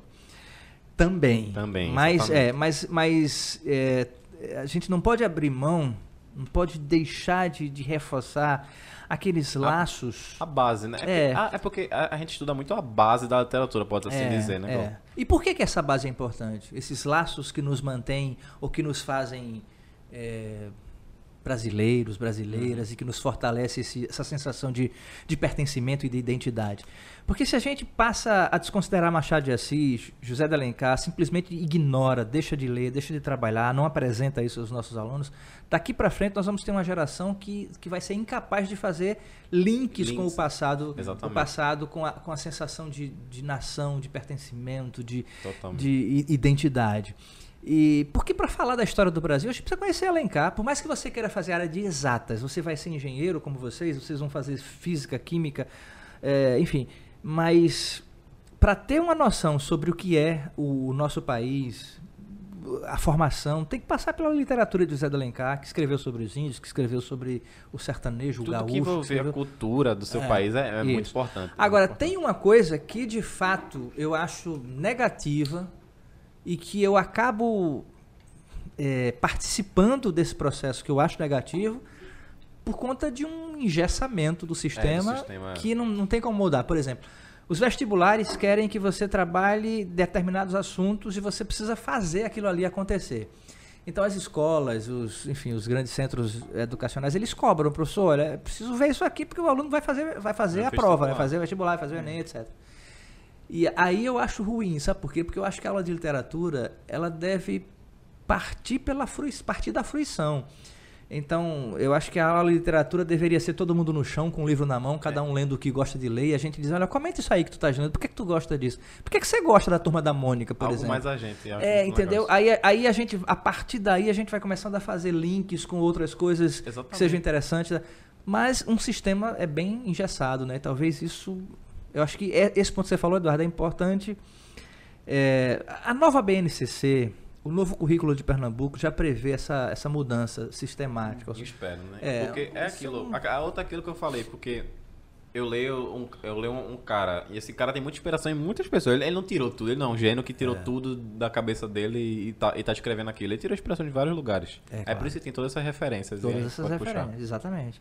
Tudo aquilo que a gente fala, o que eu estou falando aqui, quanto, quanto do que eu já falei aqui, eu- eu- o que foi que eu citei aqui? Citei desde Lulu Santos, né, que não tem absolutamente nada a ver com literatura, passando por Vinícius, citei o, o Albert Camus, citei agora, que mais? O Adorno, Eu acho que falou um pouco de Shakespeare, Benjamin, falei um pouco de Shakespeare.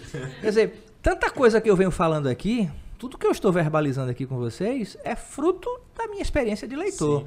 Então, se eu não incentivo essa experiência mais ampla de leitura com os meus alunos, fatalmente eu vou estar apenas preparando o aluno para passar no vestibular, mas não vou estar despertando nele aquele prazer, Aquele prazer de ler algo diferente, de ler coisa. Tem, tem que ler. Na verdade, essa coisa da leitura é muito pessoal. O que, É, o que, é- me, o que é- me interessa talvez não interesse a vocês, etc. E tal. Mas o importante é que se leia. Né? Eu acho, eu acho muito legal. Ah, Eu fui criar o hábito de leitura muito tarde, eu creio. Mas como adolescente mesmo. E foi lendo um livro contava uma história de ficção de algo que é muito meu, assim, de coisas que eu curto muito. E a partir daí que eu comecei a ler outras coisas, a ler livros de desenvolvimento pessoal, Sim. algo mais voltado assim pra. Não, não, pra, fi- não pra ficções, coisas assim, é pra você a- aprender mais sobre si, sobre si, né? Eu acho muito importante essa fase do adolescente também. adolescente e adulto, né? Sem dúvida. Que estamos vivenciando, né? Nós três aqui. É, pois é. Logo, voltando importante. um pouco pra Shakespeare, que eu tava com uma pergunta pra fazer. Hum. É tipo, ele na época, ele já era tão famoso, tão conhecido quanto hoje? Não, não, não, não, não. De fato, na- no, no período dele ele ganhou muito dinheiro e ele ficou reconhecido ali porque ele era o protegido da rainha Elizabeth, Ah, etc. Muito ali, muito É, ali. muito ali. Agora, por exemplo, o século seguinte, o século XVIII, viu pouco Shakespeare. Realimentou pouco Shakespeare. No XIX, com os românticos, ele já começa a ser resgatado. Ah, é, e no XX ele vira febre. No século XX ele, ele já passa a ser. Mas não é o tempo inteiro que ele vai, ele vai ser, tá? Isso, isso é uma, uma espécie de, de requentar dete- a- a depender do tempo. A- Algumas pessoas vão enxergar aquilo ali como algo positivo. E em algumas épocas, Shakespeare foi visto de forma pejorativa até. Né? Hum. Romeu e Julieta, por exemplo. É, e muitas vezes as pessoas não entendem. Por exemplo, muitas vezes tratam Romeu e Julieta como uma história de amor. A bem da verdade, nem é uma história de amor. É uma história sobre desobediência. É, Shakespeare escreveu ali um tanto sobre encomenda. O Romeu e Julieta é uma das primeiras peças dele, tá? Hum. Uma das primeiras, não é da fase mais. A última que ele escreve é A Tempestade, que fica ali entre tragédia e comédia, já, em, já próximo de 16. É, ele escreve Romeu e Julieta para falar sobre a desobediência aos pais. Aquele, aquele, aquele casal muito jovem acabou do jeito que acabou porque desobedeceram os pais. Vai falar também sobre questões políticas, sobre desavenças do- de aspectos sociais, uma série de coisas. E, um- e menos de amor. Mas aí é, é preciso ver o seguinte: de que maneira cada época lê Shakespeare. Hoje, nós lemos Shakespeare de maneira diferente de quem leu no século XVIII, de quem leu no século XIX, de quem leu Shakespeare no comecinho do XVII, quando ele estava vivo. Eu, eu fiz essa pergunta pra fazer outra. que Sim. Seria a dificuldade de criação de novos Shakespeare, assim. Porque tem uma. As pessoas que consomem isso, que consomem literatura e tudo, pessoas, vamos dizer assim, Mais intelectual. é, mais intelectuais, tem um receio muito grande de, sei lá, apresentar uma outra pessoa sendo de alto nível que seja até uma, Uma referência. uma no- referência pra pra isso. Por isso que eu perguntei na época de Shakespeare se o povo já É, considerava porque ele talvez. tão grande quanto Não. hoje. Porque talvez daqui a um tempo É, apareça um novo. Apareça um novo. Quem sabe um Glauco Casé daqui a uns anos. Pois é, ninguém, ninguém sabe. Vamos ver. É, mas eu entendi, João, e é importante isso. Mas na época, na época ele era um ator, como eu sou ator hoje, Ah, é, e, e- e- ele ganhou dinheiro, e, e ele, ele, ele era o protegido ali da rainha e etc e tal. É, vol- voltou para a cidadezinha dele lá e comprou uma casa, enfim, fez um, um pé de meia e tal. É, enfim, criou os filhos. ah, um dos filhos morreu muito jovem, com 11 anos, né, vítima também, vitimado pela peste, inclusive. Explica muito também por. É, pois é. E, e curioso é o seguinte. Ah, aí eu acho que tem uma, uma outra coisa na tua pergunta que é interessante. Quando é que vai surgir um outro Shakespeare? A gente nunca sabe, porque isso é uma. Isso é uma. Talvez. Eu acho que tem muito a ver com aquilo que eu falei do Schopenhauer, né? Da coisa da vontade universal. Porque, por exemplo, o período renascentista italiano viu surgir, e eu acho que isso não se repetiu nunca mais. Viu surgir num único local ali na, na, na Península Itálica, viu surgir nomes como o Leonardo da Vinci, o Michelangelo, o Rafael Sanzio, é, uma, uma galera genial, tudo no mesmo período ali, sabe? Isso não se, não, não se viu uma, uma né? vez mais, não, não se viu. Então, vez ou outra, aparece alguém que... a gente- Nós temos hoje muitas pessoas boas, sabe? Eu tenho professores, colegas, professores geniais, mas acho que é o tempo é quem vai dizer, mais na frente, quando olharem para trás, vão dizer, olha, olha o que esse cara fazia. Aí pode ser que apareça, mas não vejo... O que eu acho é que quando a pessoa está convivendo aquele, no mesmo ambiente, vendo aquela pessoa, ela não enxerga algo assim. É, tá como muito- grandioso a pessoa. É, e até, não sei, pode rolar um pouco de inveja disso ou não, de Pode criação. ser. Aí essa classe mais intelectual não considera as pessoas. É, É, pode ser talvez, é, possível, isso é é- possível, é- possível. é. Ah, e só que depois, rola é só depois que morre, quando outras pessoas que Vão- não vão tem nada estudar. a ver, aí vão estudar, mas Ah. O José Saramago tem um conto muito bonito chamado Conto da Ilha Desconhecida. E tem uma frase, um pensamento dele que eu acho pertinente para colocar, para te responder também sobre essa questão. Saramago diz: é preciso sair da ilha para enxergar a ilha. Né? É? Muito- Muitas vezes a gente precisa sair da gente para poder enxergar o que é que a gente faz, ou quem Sim. somos. O que, Eu né? vou puxar uma frase aqui agora que a gente escuta muito na pelada, que é muito isso. Jogando. Acho que o João sabe. é. Vem pra cá pra tu ver como tá jogando, né? Vem pra cá, senta aqui pra tu ver tu jogando. É, mu- pronto. É, é isso. Senta aqui pra ver aí. É, é. A diferença é que Saramago falou isso de maneira mais elegante na literatura, né? Saramago mas diz. tudo tem uma referência. Tem uma É, referência. é, Saramago diz: é preciso sair da ilha pra enxergar a ilha. Vem pra cá e vê como é que tá jogando, né? Pra Às vezes a- vem acompanhado, às vezes, uma palavra. Vem aqui pra tu ver a merda que, que tu tá tá fazendo, É né? bem isso. Bem isso. Então, às vezes é isso também, né? Os, os pares não enxergam o que o outro está fazendo porque não se, não, se, não se distancia, etc. Hoje nós temos bons dramaturgos, aqui inclusive no, o Newton, eh, tem uma galera aí, uma galera escrevendo, mas para que a gente possa dizer assim, quem é o novo Shakespeare, eu acho. É demais, é. Muito- Até prepotente, né? Se É. for puxar assim dizer. Pois é, é verdade. muito difícil. É até perigoso. É perigoso. É, perigoso. Ele tá tendo puxando bem devagarinho o chat para nós. Uma pergunta aí. Cadê? É essa de baixo, né? Grande Glauco, durante seu doutorado você foi para alguma pesquisa de campo? Conhecer lugares que esteve, etc? Quem é este? Quem sabe? tu- Qual é o nome? Ah, não dá pra saber isso. É porque é, é nome, é- não é o nome oficial, é, é como é um. Um nickname, É um né? nick. Pronto, Um cara. nickname, muito bem. Ah, Obrigado, Lelo, pela pergunta. É, eh, agradecer pela pergunta. Eu fiquei desconfiando se foi alguém que já me ouviu falar alguma coisa, porque quando eu falo de Vinícius também, aí senta que lá vem história. Mas sim. É Leozinho. Ah, é Leozinho 19. Grande, Léo, obrigado. Grande Léo, muito bem, Léozinho. É, sim, então o Léo conhece, é, Léo conhece um pouco das histórias também. Por isso que eu, eu fiquei desconfiando ali da pergunta para saber se tinha alguém que já que já tinha ouvido alguma coisa assim, eu tive que, eu tive que fazer algumas incursões, né? Eu estive em Salvador, fui ao Rio de Janeiro, tive, fiz contato com o pessoal, a- as filhas de Vinícius, conversei com, com a sétima esposa dele, que eu acho que ainda está viva. É, é, Quando eu conversei com ela, na época da- da- do processo de doutoramento, ela estava com 78 anos. Eu soube depois que ela comemorou o aniversário de 80 anos. E até então, pelo, pelo que eu conheço assim, de contatos que eu tenho até então, ela tá lá firme e forte É, ainda. eu acho, eu acho que eu saberia dessa notícia. É, eu, eu acho que eu, eu acho que eu teria. Porque não é que assim, dia eu vou consultar para saber se É, não, não, não é. É Gessi Gessi o nome dela. Então sim, Léo, obrigado pela pergunta. Fui a, a lugares interessantíssimos. É, conheci gente interessante. Conversei com José Castelo, que é o cara que escreveu a biografia de Vinícius. É, de fato, Vinícius é, é, é uma, é uma figura importante na minha vida. Talvez você tenha sido um dos primeiros a me despertar para a literatura. Ah, isso é E também porque Vinícius tem essa coisa de, de ser neorromântico, de ser, né, de ser ah, muito devotado às emoções. Eu também sou- eu curto muito esse caminho. Então, Se identifica muito, me né? identifico Aí- muito, é verdade. Mas sim, viu? Passei por muitos lugares interessantes, visi- visitei muita gente boa, conversei com muitas pessoas. Viajei um, viajei um tanto para fazer essa pesquisa e o resultado é esse livro. Na verdade, o livro é um, é um, é um, é um sopro a mais, né? É um- uma extensão do sopro de pesquisa aqui. Tem muita coisa boa. Agora, especificamente sobre o teatro. Então, eu juntei a paixão de Vinícius, por Vinícius e pelo teatro e, e deu aqui um livro bem interessante. É um livro para quem gosta de teatro mesmo, que aí Ai, que o pessoal vai fazer o sorteio depois junto com esse livreto de poesia. O livreto, eu digo aqui, eu tenho, tenho muito cuidado assim. Eu tenho muito cuidado com essa coisa da da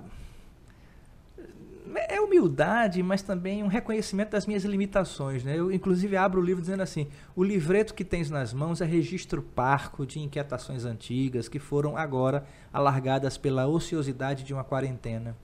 Flagrantes de pensamento, capturas de emoções, o- os versos aqui contidos não têm pretensões. Pululam, uns raquíticos de imagens, outros esperançosos de futuro. Tomara te toquem, tomara te deixem mudo. Se nenhuma coisa nem outra, ao menos ocupei parte do teu dia, fazendo-me presente no outro, tentando ser poesia. Ah, então eu estou sendo honesto aqui, eu estou dizendo, olha, não Só são. por isso já dá vontade de. É, é, tô dizendo assim, não são poemas, eh, são inquietações, tá? Um pouco fala- de si que trouxe para que talvez as É, pessoas se identifiquem. É, que talvez um se identifique, Eu, eu me identifiquei muito porque nessa pandemia eu cheguei a escrever algumas coisas assim por, sei lá, às vezes, não sei se raiva é muito forte, não gosto dessa palavra, mas talvez pelo momento, né, que a gente vivia, assim, a quebra de um, eu tava num ciclo, assim, num ciclo não, eu tava num, num trajeto na minha vida, né, acabei de entrar na faculdade, conhecendo pessoas novas e do nada essa quebra no meio, assim, É. me joga pra uma situação horrível, assim, que, que foi aí um pouco da amargura também da situação, né? Sim, Aí eu sim. chegava a escrever algumas coisas, li algumas coisas.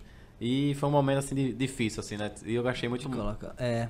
De- acho que todo mundo, acho que É, de então, uma maneira ou de outra, alguém já passou por um momento de, de escrever alguma coisa que estava Totalmente. sentindo, né? De que tava... porque, é- porque às vezes a pessoa tá cheia de energia, a pessoa quer. É. E às vezes a gente não quer, sei lá, falar pra uma pessoa, jogar tudo aqueles, aquelas inquietações da gente naquela pessoa. A gente É. quer escrever aqui. É, verdade. Às vezes até pra gente ler e se entender melhor, né? É. Assim, E tu vai mostrando pra gente.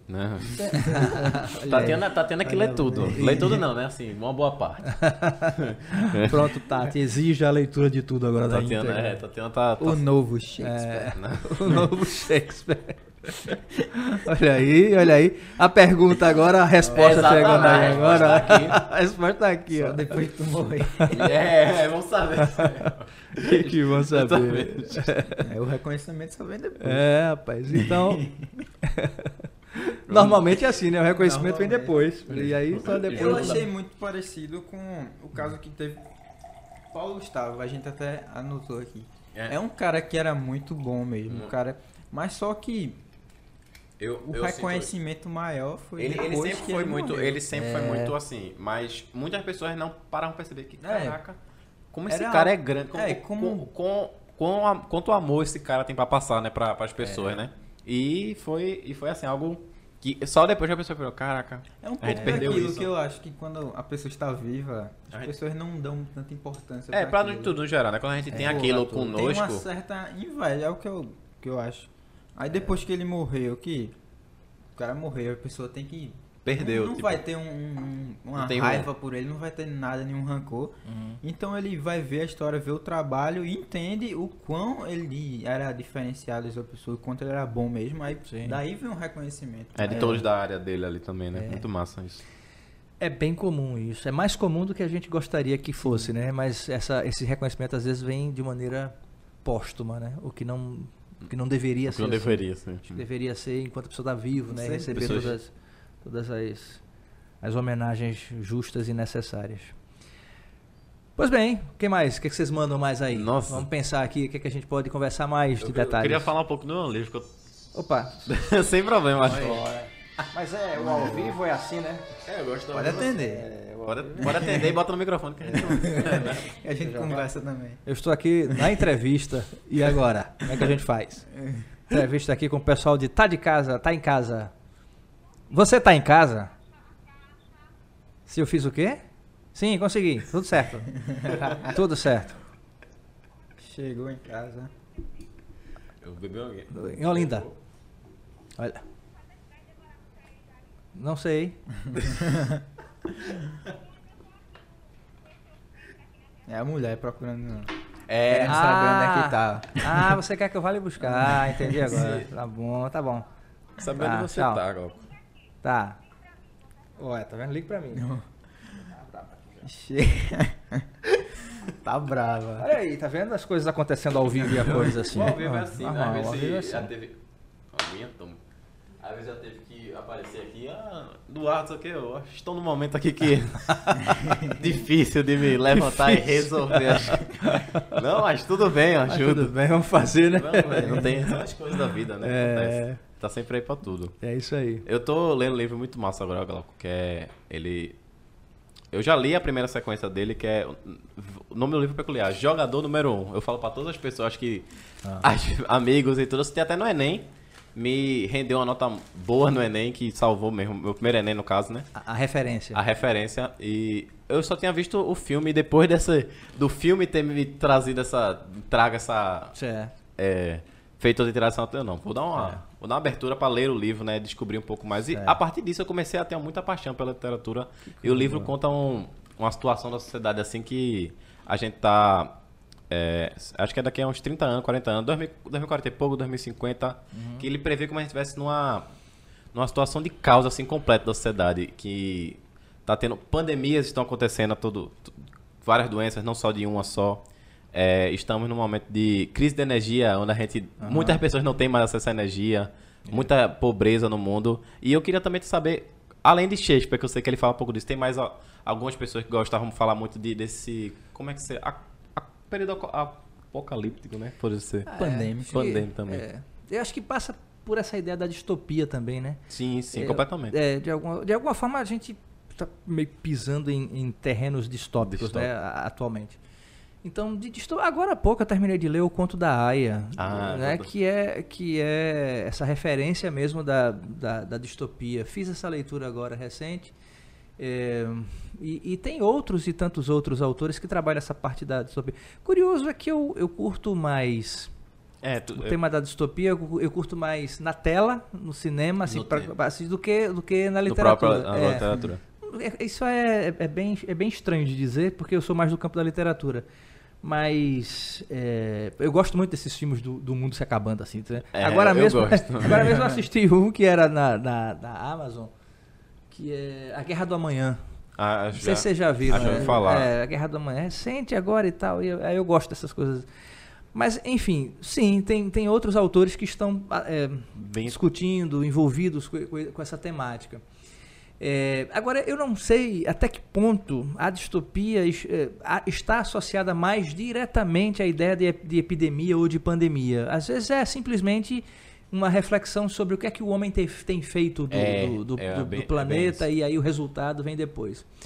É, a, a literatura vai dizer o seguinte: antes, antes, o que acontecia de ruim era a determinação dos deuses. Hoje, o que acontece de ruim é culpa dos homens. Sim. É o livre-arbítrio. É o que diferencia, por exemplo, o estatuto da tragédia.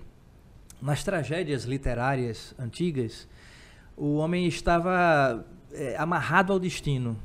O sujeito protagonista, o, o personagem estava amarrado ao destino. E Então não ele tinha o que ele fazer para. tinha o que evitar. fazer, não tinha o que fazer. Então ali era era, É era muito. O, o livro coisa- é bem isso, Glauco. É, dá, é um romance também. Certo. Que é. O primeiro livro é um romance. Romance bem entre aspas. Que eu gostei que Shakespeare não tem em Romeu e Julieta. Você entra achando que é um romance e tem uma quebra. Ele tem mais ou menos isso. Isso. Você entra achando que é um romance entre duas pessoas, mas você vê que eles. Um tem uma visão que o mundo já acabou e ele não tem mais o que fazer, e ela tem uma visão de que a gente pode ainda salvar o mundo com o que eles queriam conquistar, né, juntos, né? Sim. E isso faz com que eles se separem no segundo livro, né, e onde estou lendo agora e por favor não deem spoilers. Ninguém Eu fale nada aí muito nos curioso. comentários. Mas- Ninguém fala nada. Pronto, é isso, né? É, é, é muito essa coisa da- da- das grandes tragédias. Só que a tragédia moderna, ela está vinculada ao livre-arbítrio, né? Então o homem é capaz de... Agora, sabe uma coisa também que eu acho muito, muita, muita bobagem, muito anacronismo, muita bestialidade? É, por exemplo, associar determinados períodos de epidemias a, a grupos. O, o, por exemplo, no, auge da, Da pandemia? da, da AIDS, Ah, da sim, sim. pandemia da AIDS, Uhum. aquele discurso é culpa dos homossexuais Ah, do grupo. sim, eu não- acho isso um, isso é um- eu acho isso um anacronismo, uma bestialidade, uma coisa que não tem. Ou por exemplo, ah, a coisa da, da, da, da malária ou da febre não sei o que, é dos africanos, tentam porque achar uma explicação. É porque- e aí culpando culpando é as outra. pessoas. É porque né, é muito outra, mais né? fácil pro ser humano achar alguém e culpar essa pessoa e tá. É, É. ali que é o problema. É. Vamos jo- jogar Exato. nosso ódio, despejar nosso ódio ali. É, ou, ou- ou se virar para a China e dizer a culpa dos chineses É, da n- Covid. Bom, aconteceu, começou ali e tal, etc. Mas é, eu, eu penso de maneira mais ampla, sabe? Eu acho que, o, que eu acho que a participação do homem nesse, ne- nesse mundo em que a gente vive, ela, ela é tão danosa que, que nós estamos colhendo esses frutos. Não, Não. não por acaso o, o nosso inverno tem sido mais frio, É. os, os verões aí cada vez mais quentes.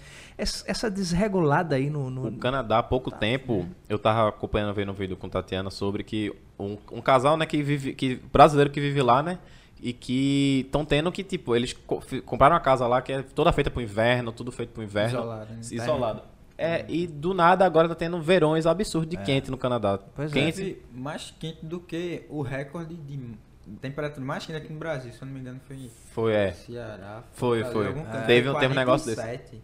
Lá deu 50 e pouco. 50 e pouco. Teve, Teve gente morrendo de, de calor. muita gente morrendo É. de calor. Teve cidades que pegaram fogo, que ah, literalmente pegaram fogo por literalmente. causa do. É. Isso é um absurdo. E aí, e aí um discurso em que você queira culpar, sei lá, os africanos por conta disso. ou- não, isso é, eu acho que a humanidade, o homem em si é responsável, está colhendo muito daquilo que, que historicamente vem plantando, o descuido com a natureza, o pouco caso com o meio ambiente e tudo mais. ser Como resolver, né? E não É, achando o culpado. É, pois isso. é, Exatamente. exatamente. é. É porque, Então- é porque a gente tem aquele. Uma coisa mais simples aqui. A gente gosta mais de olhar para o problema do que para a solução, né? É muito É. mais fácil olhar para o problema do que para a solução. Pois é. Eu, e aí eu acho bacana esse livro que você está lendo, assim, acho que vale a pena. Agora, agora mesmo em julho, tem uma coisa que eu faço, todo, todo mês de julho eu faço, e nos meses de janeiro também, é porque janeiro é um recesso um pouco menor, mas eu faço sempre. Eu vou anotando, assim, livros que eu, que eu preciso, que eu quero ler, e que o dia a dia não permite, né? Porque eu, dou, eu dou aula manhã, tarde e noite. É, é, eu não tenho, dá. eu tenho um, um plano de ficar rico, então eu tenho que, eu tenho que, eu tenho que né, corresponder a esse a esse plano, a essa plano. meta. Então, estou dando aula amanhã, tarde e noite. Ah, e agora também vou começar com a turma de pós-graduação nos sábados. E, Então, realmente. e é complicado, né? É E assim, complicado. a gente precisa respirar às É, vezes no domingo. aí o domingo é pra fazer domingo, prova. É. Domingo para preparar a prova, Corrigir. preparar, É. corrigir, exatamente. Então, eu acabo que eu não consigo ler aquilo que eu gostaria de ler por prazer. Uhum. Sabe, pra, por, por fruição mesmo, eu não consigo. Então, eu fico ansiosamente esperando julho e janeiro, porque aí eu coloco em dias, assim. Em alguns, dias. eu, eu leio dois, três livros em cada um desses meses para poder dar uma respirada e dizer, caramba, que livro gostoso. Isso É, eu, muito eu- legal. é, isso eu, eu- legal. porque eu tenho que ler muita coisa por obrigação, né? É. Eu, eu, por exemplo, eu trabalho com orientação de trabalhos de, de, de graduação, então eu sou orientador de TCC, É, tem que. orientador de trabalho de iniciação científica. Então eu tenho que ler muita coisa por obrigação de trabalho mesmo. E se bem que isso também me dá prazer, porque eu gosto da pesquisa, eu aprendo muito com os meus alunos. Mas eu digo assim, é, é ler um romance, ler algo que. Léo, sabe, que você, você, você suspirar. quer sair aqui, quero ler isso aqui agora. Isso, exato. Aí, pra mim, às vezes é bem difícil. E às vezes eu fico um pouco preocupado, porque na verdade eu já estou caminhando para uma fase em que eu tenho mais passado que futuro. Então se eu não, se eu não avançar, Sim, se eu sim. não correr, eu vou terminar partindo sem fazer certas leituras, o que vai ser péssimo, porque É. eu, eu gostaria de, de, de que chegue o dia de, de partir depois com as leituras eh, Em dia, em dia. Em dia. tem, Aí é, tem na tua casa uma parede cheia de livros? tem uma biblioteca. Uma biblioteca. Eu tenho uma biblioteca. Eu tenho uma biblioteca com, com a foto na entrada dos meus pais, da minha mãe, Ah, que Ah, já tá. está no céu, e do meu pai que está ainda na, na luta. É, é eu vou depois mandar para você uma, fo- uma foto. É- Manda, é- essa parede aqui, eu acho que essa Cara, parede aqui toda de Todo- vocês aqui. Cara, é- é, é muito. eu tenho muito, eu tenho muitos livros, tenho muitos livros. Eu agora, da pandemia pra cá, eu acho que eu, eu, eu, eu acho que eu corri o risco de receber uma mensagem da do Amazon dizendo assim, pelo amor de Deus, eu não quero mandar mais não. Porque Muito trabalho. Muito, tá mandando muito trabalho. Porque Já conheci o entregador. já, eu, eu empurrei o pé É. e muitas vezes eu ficava torcendo para que chegar num dia em que eu estivesse sozinho, que é pra, pra minha esposa não ficar dizendo, caramba, né? Tá. Quantos livros? Aí eu ficava escondido para receber, para poder dizer assim, não, nem chegou hoje. Né? Nem chegou hoje, sabe? Mas assim, é, botar em outro endereço. é, é, é um, é um vício Bom, bom, né? bom. É um vício bom, assim, eu tenho muita coisa. É porque eu fico com a sensação. eu- eu- às vezes eu digo isso a Guilherme, eu fico com a sensação de que talvez, se algum dia, eu- por qualquer motivo, aliás, por um motivo financeiro, eu não consiga mais comprar, eu tenho uma biblioteca É. que eu posso revisitar a hora que eu quiser. Vários clássicos, várias. E, a- e a, e a minha biblioteca ela é dividida por segmento. Então eu tenho literatura pernambucana, Ah, que- literatura norte-americana, literatura portuguesa, Que literatura. Tem, A aí maioria tem brasileira. Não, tudo que eu tenho lá eu já li. É, tudo que eu tenho. eu já- eu, eu pensei isso, É. tudo que ele leu. Gigante. Não, tudo que eu tenho eu já Só li. bota- agora, agora compra, com, lê, depois bota é, lá. Agora com detalhe também, tem muitos, muitos que eu tenho na minha biblioteca que eu não li in- integralmente. Por exemplo, eu compro para ler um capítulo específico para fazer um trabalho. Ah, Aí sim. eu leio aquele capítulo, deixo lá, mas tá lá. Eu, Tá lá. eu sei que vou voltar para ele. Mas tudo que eu tenho eu li, tudo que eu tenho lá eu já li. Eu acho que para ser mais honesto com vocês, eu tenho um, um eu acho que é é um, liv, um livretozinho da- da- de Platão, de filosofia, que eu comprei desse, dessas essas coisas que aparecem assim de promoção De quando você promoção. entra na. Sim. Aí, tipo, sei lá, 5 reais, uma É. edição de bolso. Aí comprou. Aí eu comprei porque o preço, sabe? Mas, do consumismo, É, né? exato, é, é o consumismo, né? Exatamente. do É vítima do capitalismo. É, né? Vitor. Aí eu fui lá, comprei, e aí ele tá no plástico ainda. Ah. Se ele está no plástico, e eu lembro que ele está, ele está lá no cantinho, eu já consigo visualizar ele daqui. É, eu não li ainda. É, eu- então, acontece. Eu sou assim, eu só tiro do plástico quando eu vou pegar. É, aí- aí ele tá lá, guardadinho.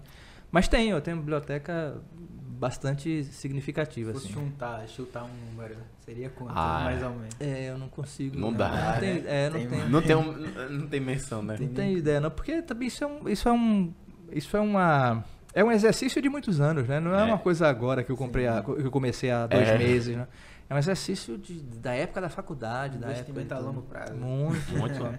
Tanto que eu, que eu digo às pessoas lá de casa, olha, vocês têm aqui uma, um dinheiro bom É. nessa parede. É. Né? Quando eu partir, bota aí, faz um sebo Vai virtual. celular, Com um carrinho de mão. Vai, é. Carrinho de mão vai dar não, gente. É. Um can- talvez Mas eu, eu, tenho, eu tenho um desejo de deixar para algum estudante de letras que, Ah, que não tenha condição financeira. Eu estou pensando em deixar isso por escrito. É bom. Né? Porque aí favorece a quem não pode comprar. Né? Exatamente. A gente ajuda. sabe projeto de fazer uma biblioteca É, É, pública. pela é, quantidade. biblioteca pública, para enfim, fazer alguma coisa nesse sentido. Porque eu tenho livros muito bons, outros muito caros, assim, com preciosidade, tem muita coisa. Muita coisa. muita Assinado por Shakespeare. Ah, é. Não tenho. Tem uma, uma, uma seção lá que é só Vinícius, aí eu tenho Ah, Tem uma foto de Vinícius, tudo, a velas, tudo, tem muita coisa. rosa. Vinícius. É, tem, tem muita coisa ali, de, uma, uma área específica ali pra ele. E outros, e outros, e outros, e outros, né? Dessa literatura mais recente, tu, alguma, tu lê especificamente? Ah, Como a gente falou Harry Potter, tem esse É. livro que eu falei, algum que tu gosta muito, assim? É, Tem o tal do Game of Thrones também, né, que muita gente gosta da, do, dos livros também. É. Eu não sei, eu não, não cheguei a ler também. é, não, eu não cheguei a ler também o Game of Thrones, não. Eu li Harry Potter, hum, acho que o primeiro, alguma coisa assim. E também não foi todo, não. Eu queria. É porque, na verdade, o que acontece? Dessa literatura contemporânea, eu leio para ter um discurso, para Sim, conversar em sala. Não dá para falar com o um aluno sobre É, se eu não tenho. coisa. É. Por exemplo, eu precisei ler A Culpa das Estrelas na época que tava uma febre. É, né? tinha uma época que É. você tinha que. Não, você não leu. É, mano. não leu A Culpa das Estrelas. Até hoje eu não li, tá, É, gente? Não, Eu eu, espero que eu. Nem vi o filme. É, não, aí, Não, eu, aí eu eu li. tá tendo ver é, o filme. li, tem umas, eu gosto, tem umas, tem umas imagens bonitas e tudo. Ah, Paulo Coelho, por exemplo, muita gente falava, não, porque Paulo Coelho não presta e tal. Eu disse, "Pô, como, como é que não presta? Deixa, deixa eu conhecer. É então, muito massa isso, que muita gente li. começa a falar e vê o que o povo tá falando. Não, o povo fala, esse cara é isso? Ah, então vou falar. Mas a pessoa nem chegou a nem ler. chegou a nem ler. tirou a própria conclusão sobre. É, então, dessa literatura mais contemporânea, quando eu, quando eu de fato me debruço sobre ela, é para fazer um juízo de valor para discutir na Ah, sala sim, com algum, algum aluno. Porque o meu dia a dia é mais com os, os grandes Os escritores, com os grandes clássicos, os grandes pensadores. É, faz parte da minha. É a minha hora a hora. Mas é, eu acho que recente.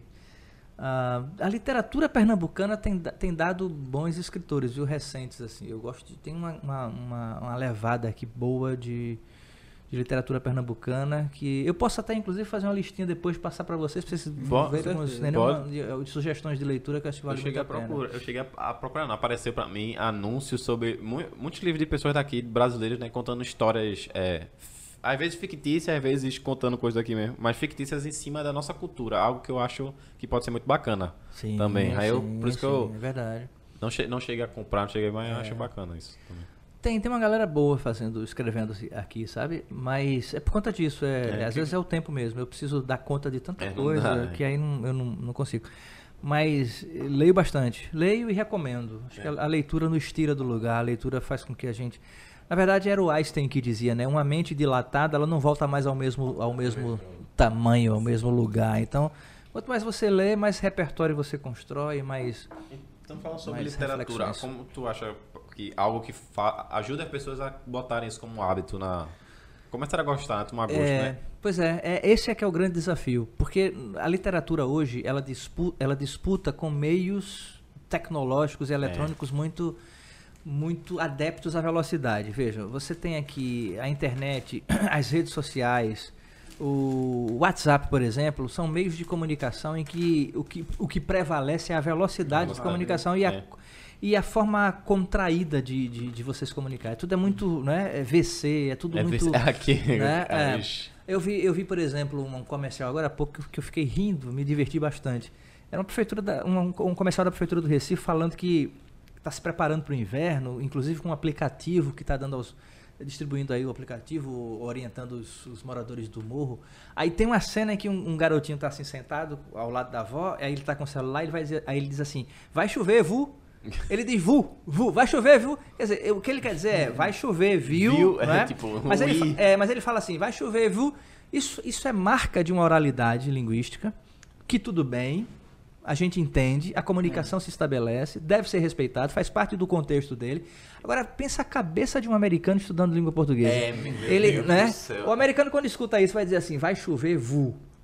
Aí o, o americano vai dar um nó na cabeça dele, vai dizer, vai, vu é o quê? Vai, vai, puxar, vai puxar pra cá e tudo mais. Eu acho que o lugar mais difícil para o americano vir depois que ele aprende português, assim, ele vir pra cá, especificamente pra Pernambuco. A gente É. tem muita. Não é? Aqui pois em é. Não dá. Então a gente vai fazendo aquelas contrações, aquelas coisas. Se bem que eles fazem também, né? Porque Sim, é, eles, tem. eles usam também aquelas marcas de, Mas a- a de contração. é Mas, é, então, assim, é, eu estou dizendo isso para responder a vocês como, como, como o desafio é grande para estimular essa coisa da leitura. O, o- então, esse, esse garoto que está lá com o aplicativo, normalmente ele se comunica de maneira assim: Simples. você vai, Sério. vou, fu, fu, foi. Quer dizer, deve ser uma coisa desse tipo. Então, como fazer um, um- um jovem, um adolescente desse, parar diante de um texto para fazer uma leitura que pressupõe paciência, tempo e disposição para a leitura Pra daquilo? leitura.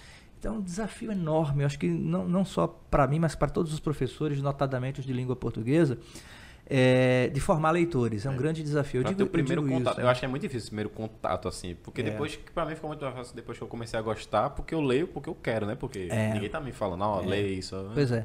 Aí o que é que eu digo? Como- qual é a minha, a minha estratégia? E eu acho que vocês experimentaram um pouco disso quando foram meus alunos, mas o que é que eu digo isso aos meus alunos do da graduação de letras, nas faculdades por onde eu passo, em pedagogia, onde eu dou aula, até em psicologia também. É, o que é que eu digo? Eu digo sempre o seguinte: o nosso cérebro, isso é a, a, neurolinguística explicando, o nosso cérebro ele recebe milhões de informações todos os dias. Milhões de informações todos os dias. Um ruído, um som, qualquer coisa, é, só, é tudo é informação, tá?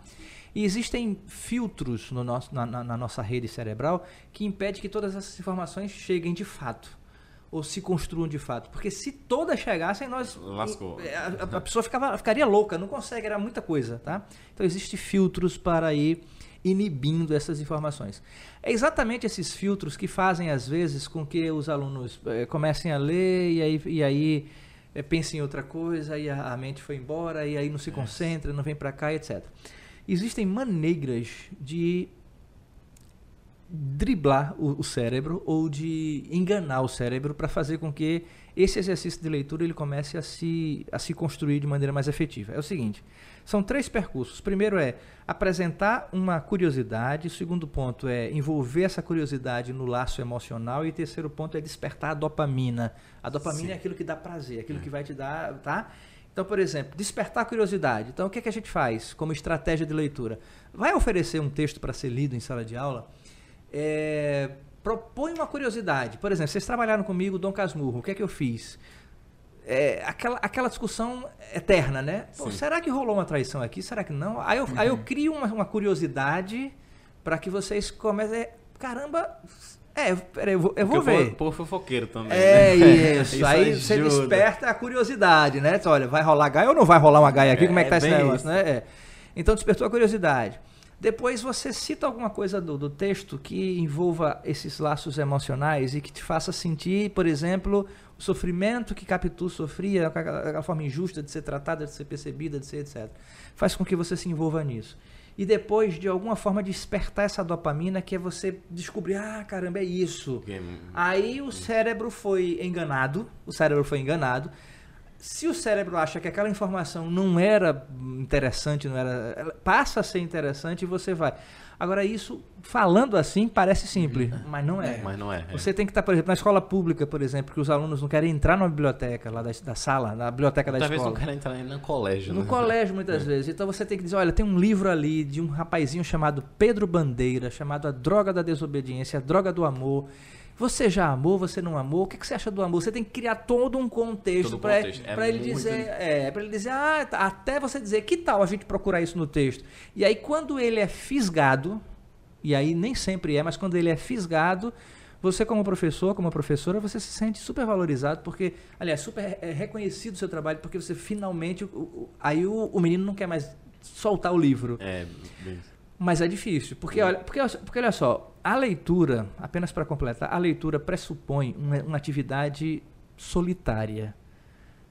Evidente que quando você mergulha na história, você está num outro mundo, conhecendo outros personagens e tudo mais. Mas a princípio é um ato solitário. É você, o livro e um ambiente que você sentou ali para poder ler.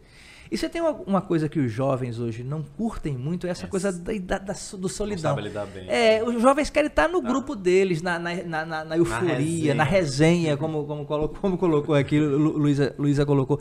Na resenha, por exemplo, agora nas aulas híbridas, nas aulas, nessas aulas remotas e, e peronoútil, ah, quando os alunos vão para a sala, a gente percebe isso. Eles vão para a sala, já não, já não é mais aquela euforia pela aula. Eles querem se ver, eles é. querem estar juntos. Por exemplo, você, imagina, imagina você dizer assim, ó, você dizer para um jovem hoje, né, para um adolescente, você vai assistir um filme hoje no cinema. Pô, que massa. Coloca ele no cinema. Pode ser qualquer filme, pode ser, pode ser Vingadores é, Ultimato. É, é, é, o último, né? O último, é, acho que é o, é o Ultimato. É, é, bota lá, bota ele na sala, bota ele no meio da sala, sentado no meio da sala. Vai começar o filme. Tá, mas cadê a galera? Não, é só você. E sai. E no filme não vai ser a mesma coisa, mano. Não vai ser a mesma não coisa. Ele né? quer é, essa coisa da, da, da, da, gente, da bagunça. A gente, a gente conta até a história que a gente foi ver filmes que a gente não gostou do cinema e a gente conta a resenha da gente aqui que rolou porque o filme não tava é. muito legal. E às vezes a resenha que rolou é mais interessante, é mais engraçada mais é, do que o filme. Mas, então, então imagina o, o jovem que gosta dessa resenha ter que abrir um livro e é. para ir para um cantinho e para mergulhar com paciência. É um desafio muito grande, é um desafio enorme, eu diria, mas que a gente consegue vencer cada um com sua, suas estratégias. Né? Exatamente. Né? Cada um com passo a passo, né? É, e quando eu, quando eu escuto que você está lendo, que vocês estão lendo, que vocês continuam, eu, eu, eu, na verdade, eu, eu sinto como que um tanto de, de, de, de, de trabalho né, é, bem realizado, que está compensando, porque eu vejo ex-alunos que ainda estão interessados na leitura, então viva, viva para isso, né?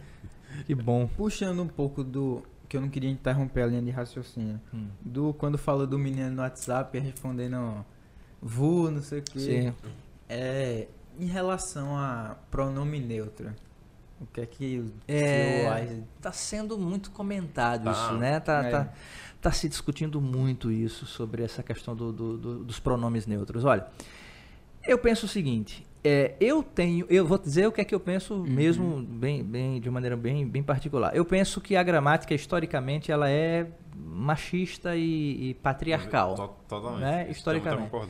Tanto que, tanto que onde quer que eu esteja, numa palestra, numa aula, seja onde eu for apresentado, eu sempre começo dizendo boa noite a todos e a todas, bom é. dia a todos e a todas.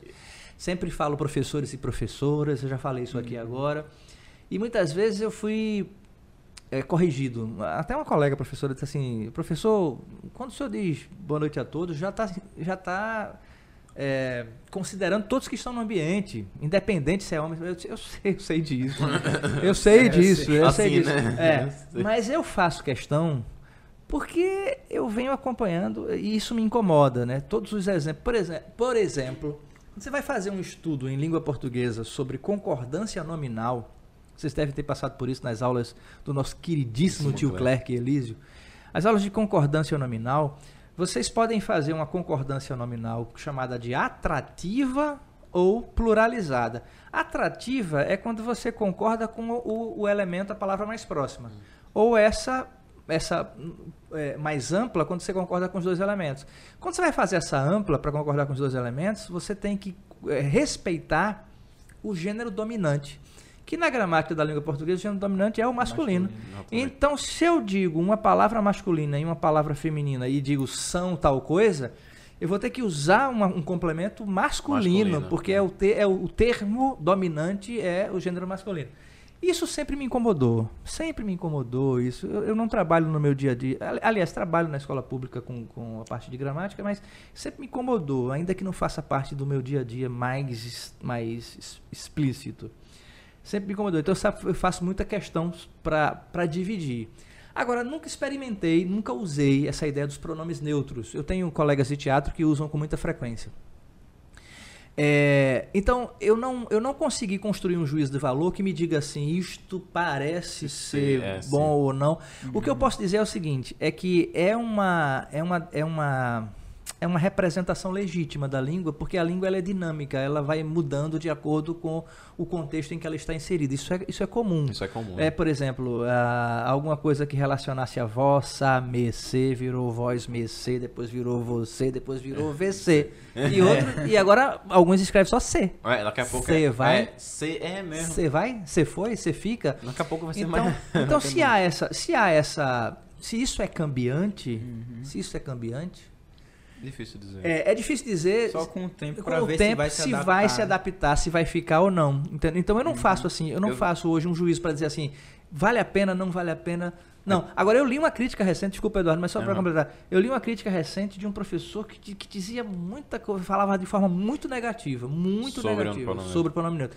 Falava muito, ele falava com argumentos até interessantes, mas eu acho cedo para se dizer, se dizer prepotente isso, da parte é, Se isso é prejudicial, uhum. eu não vejo. Eu acho que é, acho que é natural da língua buscar esses. É, acontece. E, se acomodar. E é muito. Eu concordo com tudo. Eu penso exatamente assim como o senhor falou. E uma coisa que eu. É porque aconteceu algumas coisas também. Foi no. Foi tu que falou, João, que não é nem o povo escreveu na redação ah, assim. O povo tava tendo redação zerada. Teve é. um caso também no colégio que fizeram uma placa disso, aí teve um uhum. problema, teve até um é. projeto de lei é, agora é proibindo o uso foi, na escola. Foi, foi, foi, né? foi, É, é aquilo, né? É, é porque eu hoje em dia ainda é tratado como uma gíria, não entrou na nossa língua portuguesa ainda, né? Uma gíria assim entre hum. todas as aspas, né? Com que é uma mudança muito brusca. É, não dá. É, é uma variação, é uma variação linguística. linguística é. Agora, com relação à redação, eu acho que talvez tenha sido um descuido ou uma provocação do, talvez, do candidato, né? talvez. né? Ou um descuido ou uma provocação. Porque se você sabe que aquele ambiente ali é um ambiente que solicita a norma culta e a norma padrão, é, é. melhor não arriscar. Exatamente. Melhor, é melhor não ser provocador, né? Se, é o caso, se o caso é querer provocar. para efeitos de, de aprovação. Isso não significa que a pessoa está sendo covarde de não Covarde, é. se posicionar. Não. Mas é, é- faz parte dos meca... A vida é, é feita de, de, de- de mecanismos que dizem assim, olha, aqui você tem que ser assim, assim. as- A vida é, no fim das contas, a vida é bem injusta, né? Assim, em muitas em, áreas, né? muito- em muitos sentidos é bastante injusta, né? Porque a gente vê coisas acontecendo que não era para acontecer e outros, É, enfim, tá? exatamente. É. Mas é isso, para te responder assim, sabe, João? Eu acho que eu acho que ainda é bem, bem, Bem recente. cedo. É recente, e é bom, é curtir Tanto, essa tanto coisa. que mudou, antes era de um jeito, agora, agora antes era com X, aí eu não sei se era um plano neutro de usar, tá, Era. gente? Eu não- Querides, É, né? aí com mudou. X tal, era- Enfim, tá Pois se é. adaptando, né, gente? Eu É. vendo um negócio desse, aí. Na, no Instagram, aí como. Aí tem uma pessoa reclamando disso, mas só que uma pessoa que também concordava com isso, ó. Ó, mas não escreva desse jeito, porque desse jeito as pessoas que são surdas não conseguem Sim. definir o É. que tá. É. É, inclusive foi um né? dos argumentos Não, desse professor. Ele dizia o seguinte: quem está usando o pronome neutro tem como argumento a inclusão de todos e todas. Mas ele prejudica as pessoas de Libras, porque aí já não é mais, aí já é exclusão. Quer dizer, Ah. eu, eu- eu vi esses argumentos. A questão é a seguinte: eu, eu sempre me pauto da seguinte forma. Toda forma de falar e de escrever ela é válida, Ela é válida. desde que o contexto em que ela esteja, ela esteja inserida permita isso, Uhum. permita. Então, por exemplo, se o, o padrão do Enem não permite certas coisas, você não usa. Não, exatamente. Mas se você estiver jogando bola na liga do, É, do Red Bull Red. Bull Corneada e você quiser é, é, usar um pronome neutro, fa- falar uma coisa diferente, usar uma piada, qualquer coisa que ainda que se distancie do, do, do que a norma padrão Da sociedade. estabelece, a sociedade estabelece, aquele contexto permitiu. Permite. Permite. Se a comunicação se estabelece, tudo bem, não tem, não tem dificuldade não. Então, eu ainda acho prematuro um, um juízo de valor, mas, a, mas o que eu sinto é que isso faz parte da de- desse, dessa coisa cambiante que a língua é, né? É algo É. que você não, não possa cobrar assim diretamente E você agora. não controla, porque é, não dá pra controlar. Se for algo adaptável e todo mundo aderir, você não vai precisar cobrar bruscamente. Vai acontecer, É, Naturalmente. Vai É natural, natural. é natural. As coisas vão, vão se desenvolvendo de forma natural e, e as coisas vão, vão, vão se assimilando. É, os neologismos, por exemplo, de Guimarães Rosa, né, que ele usava com muita frequência, hoje já, já estão mais internalizados na língua, a gente vai falando e às vezes nem percebe. Enfim, isso vai, isso é o tempo que vai dizer. Agora, só para reforçar, eu sempre faço questão de usar masculinos e femininos na- no meu discurso, onde eu estou, porque historicamente a gramática é sempre muito voltada para essa discussão mais masculino, masculino, masculino, masculino. É, aqui se a gente tivesse, sei lá, tivesse quatro, fosse, nós dois fossemos mulheres, aí tivesse a Tiana, se só fosse o senhor de homem, a gente tinha que usar todos aqui. É isso aí. É, então, então tem uma, uma, uma coisa ou outra que às vezes isso eu, eu subverto a ordem das coisas assim e, e provoco tal. Uhum. Mas não cheguei a usar ainda, nem, nem nas minhas atividades de teatro, que é mais comum. Você a que galera é de teatro, falar. a galera de teatro fala muito, né? Eu ainda não, ainda não experimentei, não. Mas tudo bem, eu acho que faz parte do exercício da, da língua. Da né? língua. É. Coisa que comum. bom. É, exato. E eu acho que vai valendo a pena, cada vez mais. Tem alguma pergunta aí, Tatiana? É, o povo fala mais uma coisa. Tem não? Tudo- O povo só tá rindo da gente conversando às vezes, conversando Ah. besteira. Ah, eu queria assistir a. Cláudio queria ver Ah, um. sim, Cláudio o- disse que queria ver um filme aí que o- tá. É um evento. Mandaram uma mensagem aqui. Gabi, tu lembra que estudou comigo na minha sala? Gabi. Morena. Ela mandou, é, diz que eu tô mandando um abraço, dizendo que eu tô com saudade. O... Saudade também, Gabi. Ah, os- Abraço e um beijo pra você, querida. Os alunos têm muito saudade do carinho, porque a partir que a gente vai pra- faculdade, o tal do carinho é meio complicado, É, assim, é algo já difícil de achar.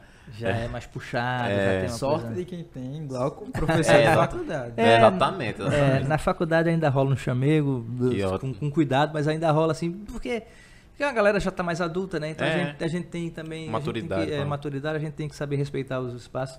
Mas na escola sempre rola esse carinho, porque. E sobretudo no Imaculado, de onde vocês são.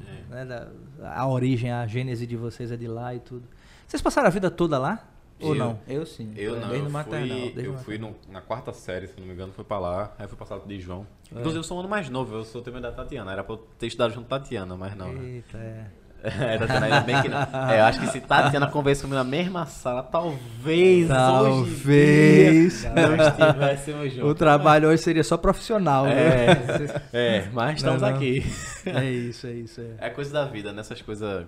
A gente falava muito, hoje em dia a gente não comenta, é assim, a gente falava tipo, o universo, as coisas aconteceram tudo muito pra gente se encontrar, É, às vezes pra a gente se É tornar o- amigo também. É o que eu falei de Schopenhauer, né? A vontade universal e ele vai, vai conspirando a favor e de repente as coisas vão acontecendo. E hoje estamos aqui no podcast Tá em Casa, Tá em casa, exatamente. felizes, conversando sobre tudo Que isso, que eu coisa acho boa. muito legal. É. Eu espero que o papo tenha sido gostoso, tenha sido interessante para todo eu, mundo, né? Eu, assim, Eu não sei que é uma- você, uma mas eu mer- gostei muito do Que papo. bom. Acho que é uma mistura aqui de, de curiosidades que eu trouxe para vocês sobre essa coisa da literatura e da pandemia. Acho que um tanto de Shakespeare. Trouxe livros aqui para sorteio. A gente conversou um pouco sobre escola, sobre faculdade. Acho É que foi, bom, foi muito muito bacana. O pessoal tá. A grande parte do pessoal que tá escutando tá convivendo essa mesma fase da gente, então vamos se identificar muito, com certeza. Isso, Com é. certeza. Tomara que, tomara que tenha sido bastante proveitoso para todo mundo que está em casa. Né? tá em casa. E é isso, gente. Eu queria agradecer a Glauco por essa presença ilustre, de verdade. A gente, a gente ficou muito, fica muito feliz de ter aceitado bom. estar aqui conosco. Que bom. A- agregando né, na, na vida das pessoas em casa e, na- e nas nossas também, né? Sim, é, fica sem muito dúvida. feliz. Eu que agradeço o convite. Mais uma vez, o aceite foi dado com muita, com muita boa vontade para estar aqui com vocês. Agradeço e, para, e parabenizo a vocês por esse trabalho. É, eu continuo acompanhando, seguindo vocês. Vou estar já ligado nas próximas, nas próximas entrevistas, divulgando com os meus alunos também. É, O Tá em Casa é um, pod- é um podcast que, que chega num momento bastante necessário, né? Para as nossas vidas. Porque essa coisa de estar em casa mesmo, ou por obrigação, ou por necessidade, ou enfim, ou por outro- qualquer outra razão, a gente ter conversas de qualidade para poder ajudar no entretenimento e na formação do conhecimento. Exatamente, Perfeito, perfeito, perfeito. Parabéns a vocês. É bem Bom? isso. Nossa ideia é, É. bem, é bem essa, entreter a galera. Às vezes a gente chega aqui um pouco. A gente tem que pra todo mundo, né? Às vezes chega alguém aqui mais. Não tá tão afim de muita coisa, muita resenha. E a gente tá Isso. aqui algo mais. Enfim, tem pra todo mundo aqui, tá, gente? Para toda, para todas as formas. Todo- né? todos- Exatamente. Todos, todos. É, to- todos e To- todas. todos, É, exatamente, estamos aqui. E agradecer a vocês que estão em casa, que participaram, que mandaram mensagens de carinho, alunos, ex-alunos, as pessoas que estão é, dividindo conosco aqui esse espaço. Obrigado pela participação, pelo, pela audiência, É. né? Acho que a palavra cabe É, aqui, é, né? cabe, pela audiência. Pela audiência e pelo carinho de sempre, tá bom, pessoal? Valeu, muito obrigado. Vocês são top, hein, gente? Valeu, mesmo Valeu. pelo acompanhar. Tamo junto.